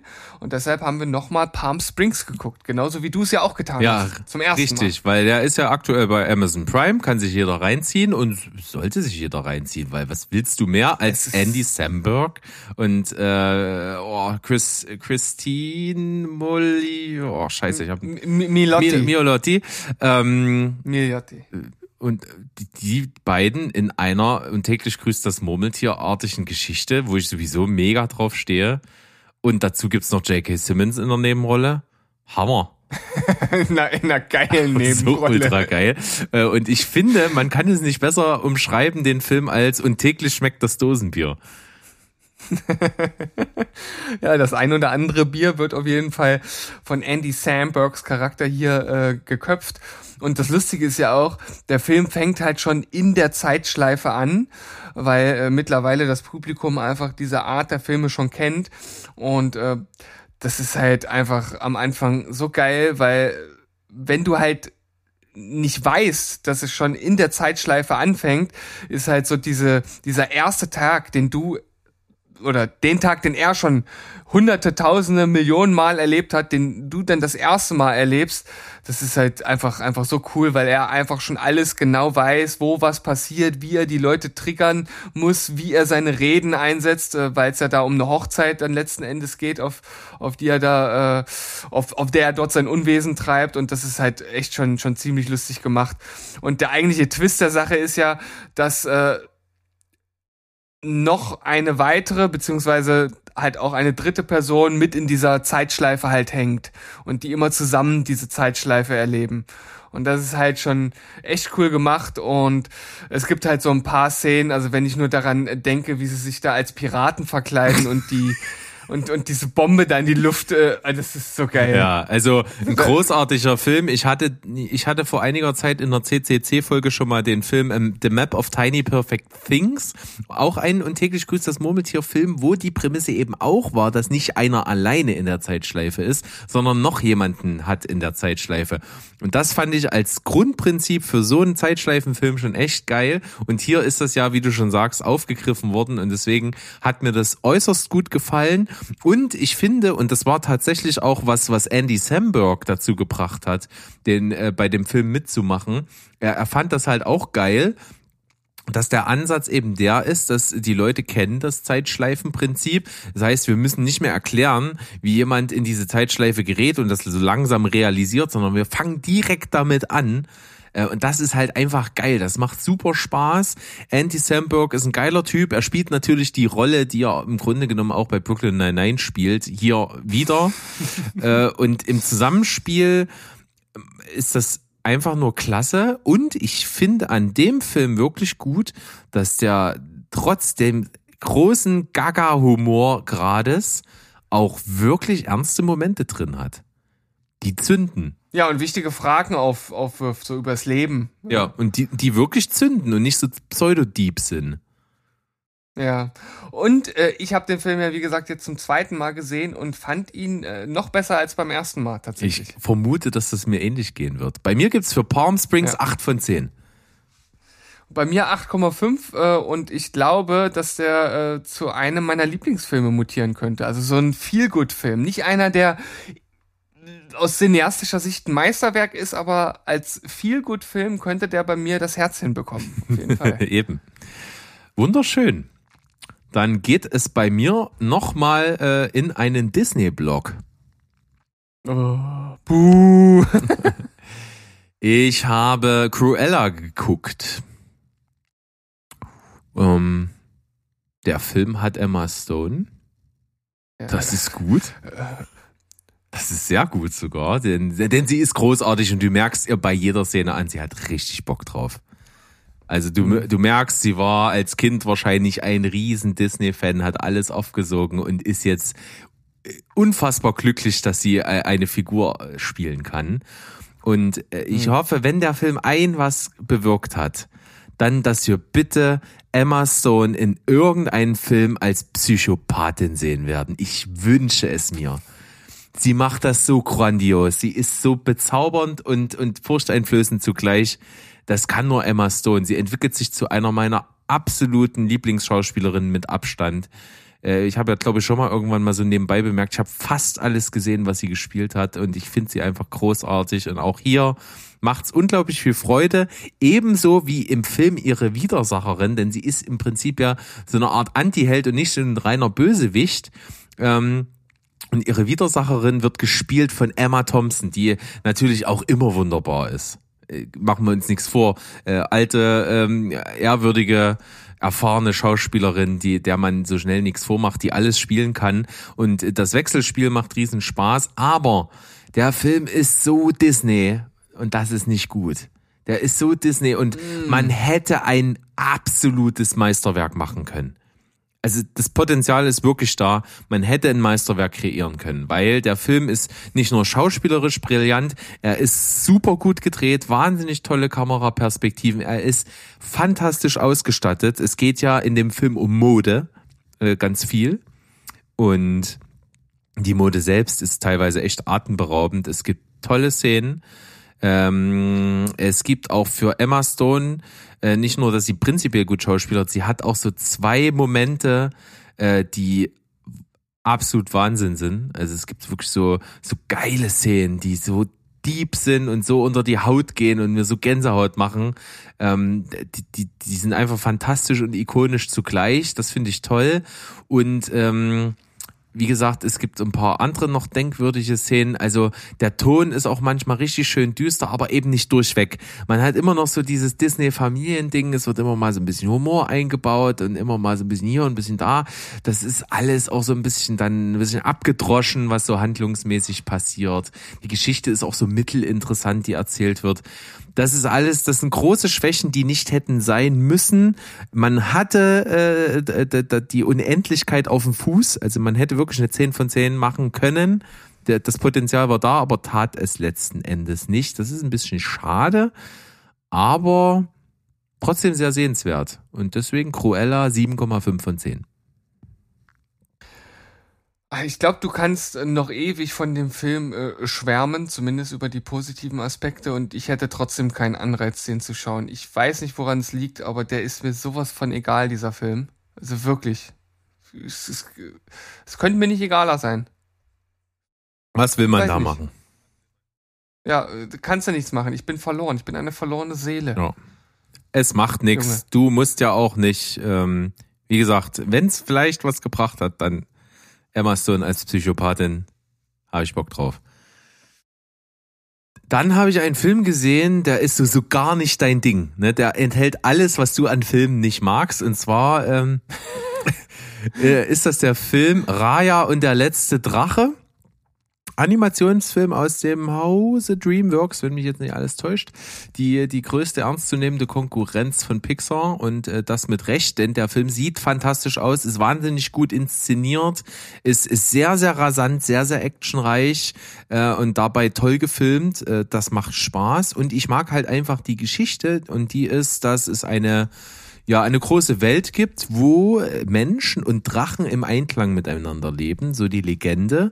Und dann gibt es einen Zeitpunkt, wo ähm, die Menschen eben nicht mehr sich so verstehen und durch die äh, durch die Spannungen zwischen den Menschen kommen so äh, als visualisiert so so böse Geister auf die Welt und alles was die Geister berühren wird zu Stein und das äh, droht eben die Menschheit auszulöschen und auch die Drachen werden fast alle versteinert und dann gibt's aber doch so diesen diesen letzten Rettungsmoment, wo diese Viecher Viecher weg sind, aber auch alle Drachen sind weg. Und es hält sich so die Legende, dass es doch noch einen letzten Drachen gibt und so. Und dann leben die Menschen erstmal ganz gut weiter, kommen aber irgendwann, weil sie aus ihrer Geschichte nichts gelernt haben, wieder an den Punkt, wo diese ähm, Welt bedroht wird von diesen Schattenwesen. Und dann gibt es eben die Situation, dass die Welt äh, postapokalyptisch auf einmal ist. Wir sind ein paar Jahre in der Zukunft. Und ähm, es ist so ein postapokalyptisches, äh, Asi so teilweise asiatisches, äh, nordisches äh, Setting äh, mit so einer Wasteland-Welt wie bei Mad Max so ein bisschen. Das ist da alles so zusammengewurstet. Ich mag das aber. Ich finde diese Kombination dieser verschiedenen Themen in dem Film halt einfach toll. Und es ist dann halt das Quest-Prinzip. Es müssen halt äh, von so einer von so einer Kugel die, die die Macht enthält, die Erde zu retten, die ist halt zersplittert und in allen Teilen des Landes und in jedem Teil des Landes ist so ein Splitterstück, was gesammelt werden muss.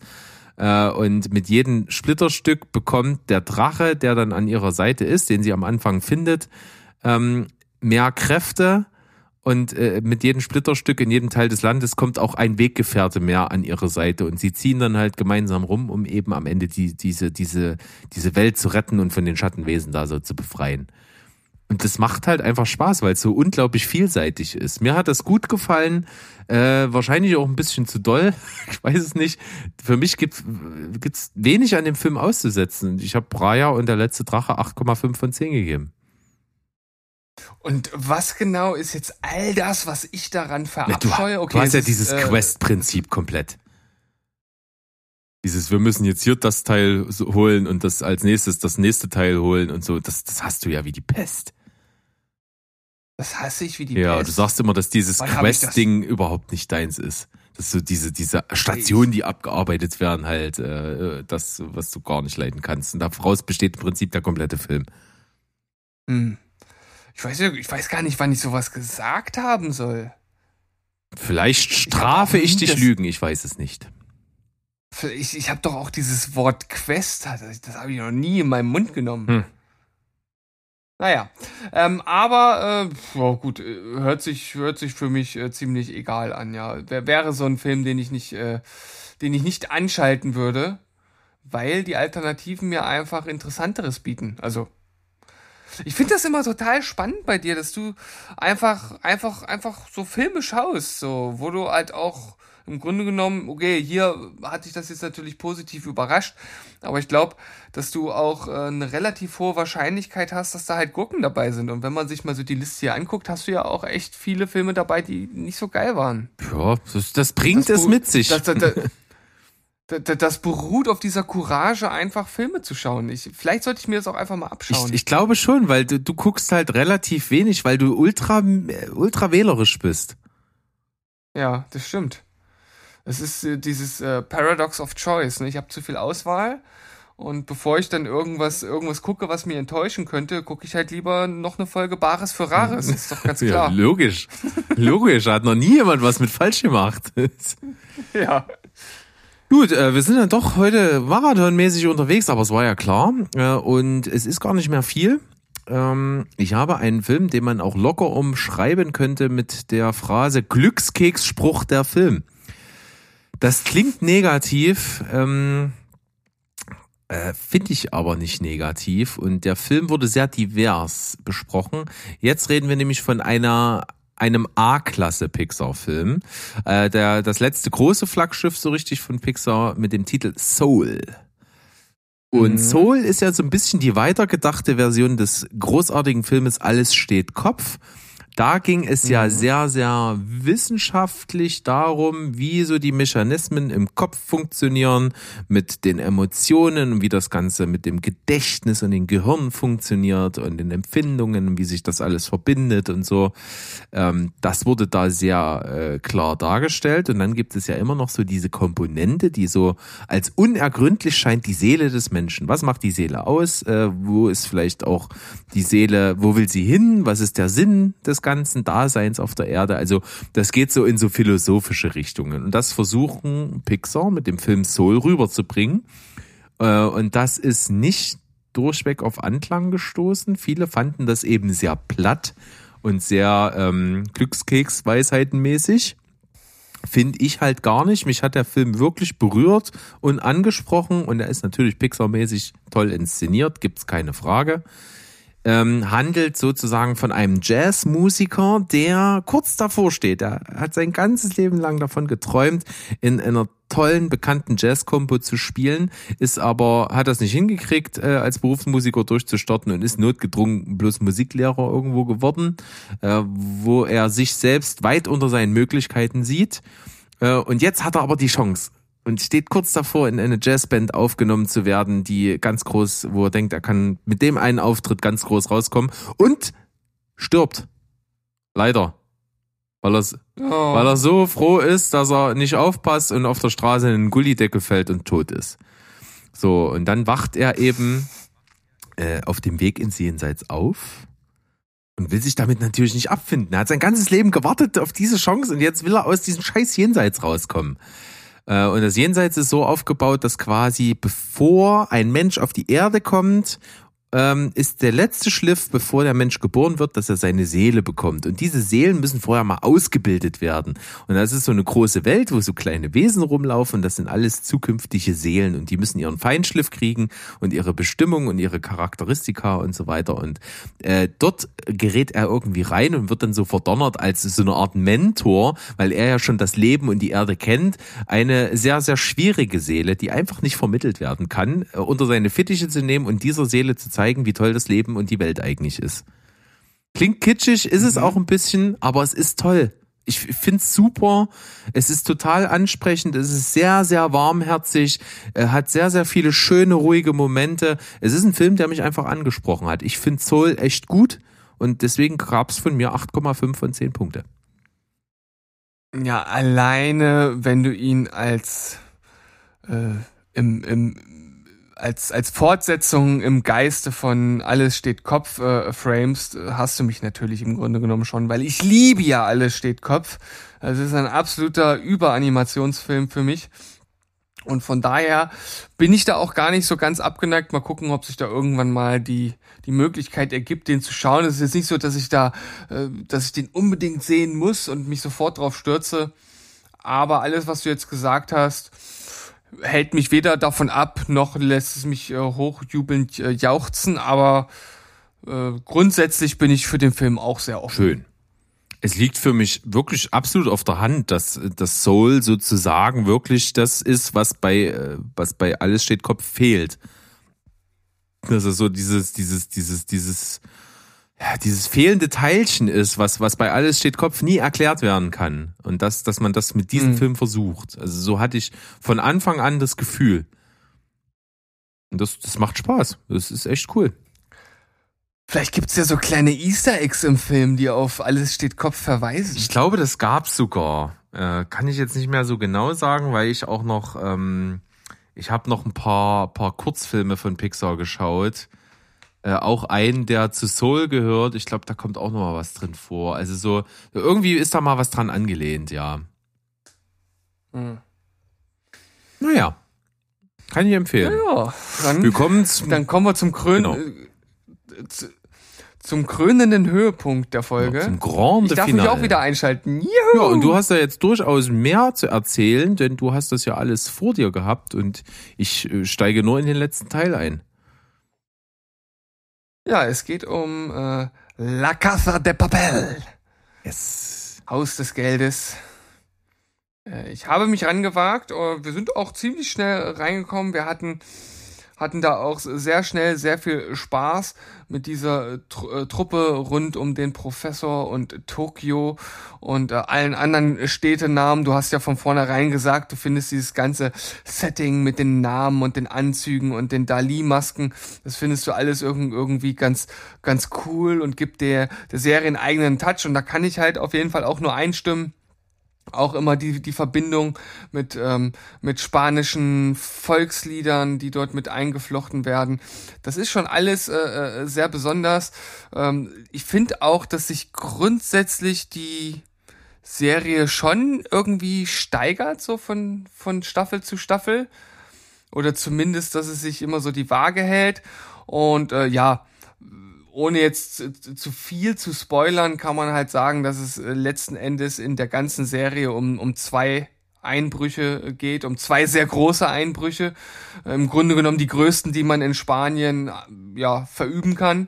Und äh, dass der Professor das Ganze immer von außen anleitet und seine Truppe in der jeweiligen Lokalität dann versucht, die heiße Ware äh, irgendwie rauszubekommen. Also so äh, mal ganz verklausuliert und ohne zu viel vorwegzunehmen, würde ich sagen, ist das eine ganz gute Umschreibung der ganzen Thematik. Und wir sind jetzt bei der, beim ersten Teil der fünften Staffel angelangt. Das ist alles, was man bis jetzt sehen kann. Und man wird äh, ja mitten in der Story natürlich jetzt mehr oder minder hängen gelassen, weil der zweite Teil da ja direkt anschließt und der Serie dann hoffentlich einen krönenden Abschluss geben wird. Und was ich an der fünften Staffel äh, so spannend finde, ist, dass äh, schon der erste Teil jetzt einen etwas anderen eine etwas andere Art anschlägt, eine sehr actionlastige ohne die eigentlichen Wurzeln, die sie vorher aufgebaut hat, komplett zu verlassen. Also ganz im Gegenteil, es fühlt sich trotzdem wie Haus des Geldes an, aber es wird halt, es wird sehr viel geballert. Und äh, dann endet das Ganze auch noch mit, äh, ja, mit, mit einem Sachverhalt, der halt die Frage aufkommen lässt, wie der Rest der Serie weitererzählt wird. Denn das ist äh, nach dem, was dort passiert, nicht mehr ganz so einfach. Ja. Und ich muss einfach sagen, ich finde das so, mich macht das irgendwie auch glücklich, dass es dir mit der Serie so geht wie mir, weil äh, man muss ehrlich sein, es hat deutliche Schwächen, die Serie. Aber es ist uns halt Ja. völlig egal. Ja. So, also so, so fast, Also mir ist, mir, mir, mir ist, Hm, fast gänzlich, sag ich mal. Also in der Bewertung nimmt das nicht viel weg am Ende. Ja, ja, okay, so können wir stehen lassen, obwohl es bei mir schon es gibt schon so einige Logiklöcher in der Story und auch diese typischen Action-Logiklöcher, wo ich schon, also beide Augen zudrücken musste. Also wenn halt irgendwie fünf Meter vor einem äh, einer steht, ja, auf den sechs Schnellfeuerwaffen gerichtet sind und er seine Tat, die er dann tätigen wird, noch ankündigt, durchführt und dann auch noch aus dem Bild springt, ohne getroffen zu werden, dann sage ich mir, ey, ja, es ist, es ist eine Action-Sache, aber das kann man anders und eleganter lösen und es hätte den gleichen Effekt gehabt. Und das ist sowas, was mich stört. Gar nicht die, die, die Sache an sich oder äh, wie es letzten Endes ge- geendet ist, sondern wie es dahin gekommen ist. Alles andere, was passiert ist, das war alles gut und das war emotional gut aufgebaut und es trifft einen auch und alles schick. Aber da frage ich mich, ey, das kann doch nicht sein, dass man das so schlecht schreibt. Das ist, sowas ist wirklich was, was mich ärgert. Ich verstehe, was du meinst. Hat mich äh, tatsächlich nie so wirklich gestört, weil diese Serie schafft es, dass ich von, von, von 0 auf 100 komme. Einfach immer wieder. Es ist so, ich war sofort drin, ich war sofort fasziniert von dieser Serie, hab Staffel 1 und 2, die sozusagen eine Story zusammenbilden, äh, wirklich mit meiner Frau in kürzester Zeit weggesuchtet. Sie war genauso drin wie ich. Äh, und dann war ja so diese Pause, also äh, wir haben erst angefangen zu gucken, als es diese zwei Staffeln schon gab. Und äh, dann mussten wir warten auf die dritte. Und das war schon unerträglich.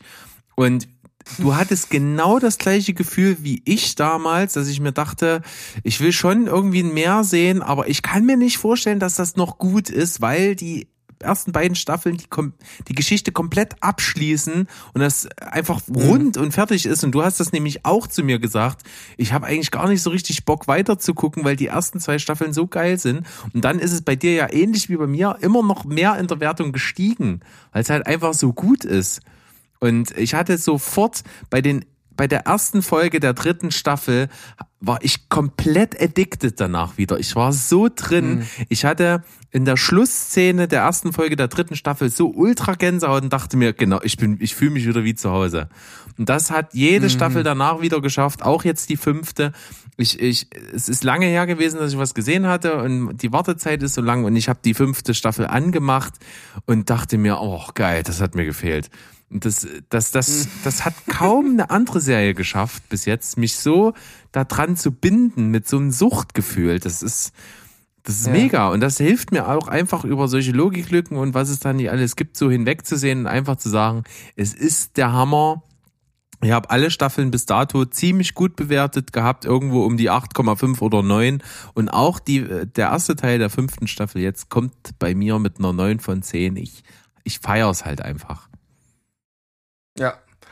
Und um nochmal an das anzuschließen, was du gesagt hast, äh, nach der zweiten Staffel war ja das im Grunde genommen in sich rund abgeschlossen und äh, man fragt sich ja wirklich, oh, wie, wie geht's weiter und, und äh, funktioniert das dann halt auch? Und äh, ich kann ja auch nur sagen, ja, es funktioniert und das liegt auch daran, dass die Charaktere, die neu hinzukommen zum Team, halt auch so eine gewisse Faszination ausüben. Palermo. Bei einigen, weil sie- ja, du nimmst es vorweg.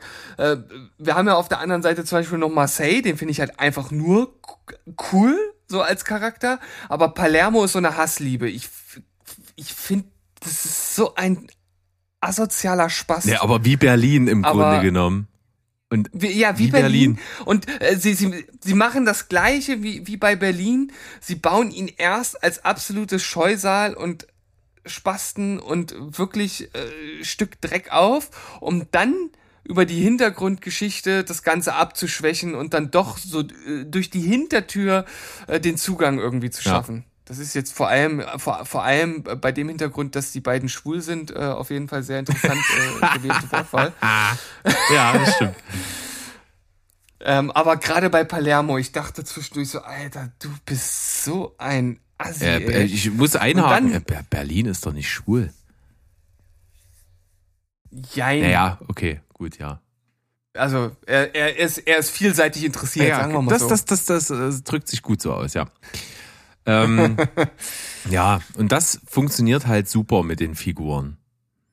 Und da stört's mich nämlich auch nicht. Es ist wahrscheinlich sogar ähm, ein, ein Gewinn, äh, weil ich habe da auch mal einen Artikel drüber gelesen. Filme bauen mit Absicht in ihren Drehbüchern Figuren ein, die Handlung machen, wo der Zuschauer da sitzt und sich sagt, das ist doch so dumm, mach das nicht. Und das hält den Zuschauer bei der Stange und das geht im Prinzip permanent so bei der Hauptfigur der Serie bei Tokio. Du denkst dauernd, ah, bist du dumm, mach das doch nicht. Aber es, es, es muss halt so kommen, wie es kommt und das ist so geil, das ist so faszinierend. Ich, ich bin da wirklich ein bisschen zu sehr doll begeistert äh, von, äh, um, um das wirklich so äh, objektiv bewerten zu können, aber es ist mir halt auch egal.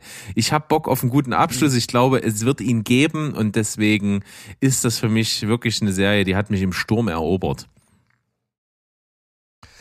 Aber äh, also oder anders, äh, was erwartest du denn für ein Ende? Was glaubst du denn, wie das Ganze endet? Also jetzt nicht rein inhaltlich, sondern äh, also nicht, dass du mir jetzt genau sagst, das und das passiert, sondern wird das ein gutes Ende? Wird das ein schlechtes Ende?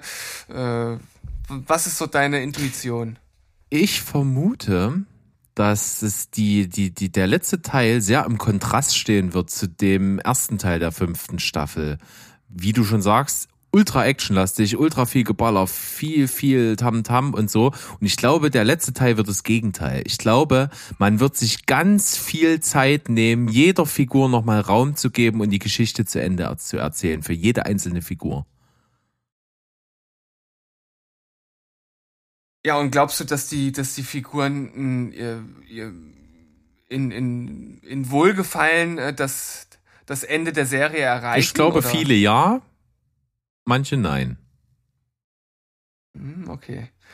Äh, ich habe was äh, gehört von dem Macher der Serie, der was zu den Figuren gesagt hat. Und ich, mir wurde das erzählt, ich konnte mich nicht wehren. Äh, ich, ich, ich finde, das ist schon so ein bisschen so eine kleine Art Spoiler. Ohne dass er, dass es inhaltlich was sagt. Ähm, ja, aber er, er ist auf jeden Fall seinen Figuren über nicht, nicht sehr wohlwollend gestimmt. Mhm. Also, äh, ich bin echt gespannt. Also, Da spiel, Ah, spielt ja natürlich also auch ein bisschen das rein, was wir äh, schon mal in der Folge vom Sonntag angesprochen haben in Bezug auf Sons of Anarchy, auf diese Hintergrundgeschichte, dass du im Grunde genommen ja Verbrechern huldigst. Äh, und dass ich ja, Ja, gesagt ja. habe, dass bei Haus des Geldes ja immer noch trotzdem so ein bisschen dieser Überbau erzählt wird, dass es eigentlich mit diesem Raub, der natürlich schwer kriminell ist, darum geht, der Regierung ihre Korruption und ihre Unterdrückung des Volkes und ihre, ihre Machtspielchen so als Spiegel vor Augen zu führen. Und das, ähm, das, das schwingt mit, wird ein bisschen stiefmütterlich behandelt, wie du schon gesagt hast, äh, aber trotzdem muss ja letzten Endes schon so ein, vielleicht eine kleine Aussage her, ja, es ist ja am Ende trotzdem Verbrechen und es soll ja nicht so glorifiziert werden. Deswegen ist es vielleicht in dem Zusammenhang schon konsequent mit einigen Figuren auch doch ein bisschen äh, härter abzurechnen. Ja. Also das, das, das sehe ich genauso. Also letzten Endes, so sympathisch die sind, so gut, äh, ich sag mal, konstruiert, ich glaube, das ist das richtige Wort, so gut konstruiert die Geschichte auch ist. Äh, es sind Verbrecher und es gibt ja auch einige Entscheidungen äh, mit schweren Geschützen, die sie dann treffen, vor allem in äh, Staffeln drei und vier wo man dann schon sagt, okay, das, das ist jetzt nicht mehr nur ein Raub, das ist halt eigentlich eine ganz andere Ebene schon. Und ähm, das dann halt so zu glorifizieren, nur um der Regierung den Spiegel vorzuhalten, finde ich auch schon schon heftig. Ja, ehrlich es sind äh, oft schwerwiegende Sachen dann schon dabei, die über so ein gesundes Maß an Rebellion hinausgehen. Das äh, das gesunde Maß an Rebellion, das gefällt mir. Ja, und ich glaube, das gesunde Maß an Rebellion ist ein schöner Abschluss für heute. Ihr merkt, wir sind begeistert. Äh, Wir hatten eine schöne Folge, glaube ich. Äh, Viel, viel dabei. Einige Empfehlungen. Äh, Ich hoffe, ich konnte trotzdem ein bisschen schmackhaft machen. Bei den Sachen, die einfach nicht in deinen Gunstkreis fallen, war mir das schon ganz klar dass da nicht allzu viel sich bei dir regt, aber das erreiche ich ja auch noch auf anderen Wegen und deswegen äh, blenden wir an der Bei Stelle mir regt aus. sich nur viel bei deiner Mama. Kurz vor Schluss. Da haust, du, da haust du ja auch noch ein bisschen die Denver-Lache ein bisschen mit raus, ja? Ja, ganz so gut kann ich es nicht. Also er kann das ja wirklich Rapid Fire mit diesem Staccato. Das ist ja sein, sein Signature-Move sozusagen. Absolut. Ähm, und die. Leute, die Haus des Geldes nicht gesehen haben, die haben wir reihenweise jetzt schon abgeschalten, aber ist egal. Von Ja, daher, so Leute, macht's gut. Wir hören uns am nächsten Sonntag wieder. Ich hoffe, ihr hattet Spaß. Lasst gerne mal ein Feedback da zu ein paar Sachen, die wir hier besprochen haben. Seht ihr das genauso? Seht ihr das anders? Redet mit uns. Ihr, äh, am besten auf dem Discord-Server, wenn ihr beitretet. Auf unserer Homepage findet ihr die Links, alles drum und dran, auch auf Social Media. Irgendwie kommt ihr dahin. Ich vertraue euch. Von daher, macht's gut. Habt eine schöne Zeit und bis zum nächsten Mal, würde ich sagen. Und wie immer, tschüss, ciao und goodbye. Bleibt spoilerfrei. Tschüssikowski und ich verspreche zum nächsten Mal wieder etwas mehr zu schauen. Bis dann. Versprich nichts, was du nicht halten kannst. Rinjauen.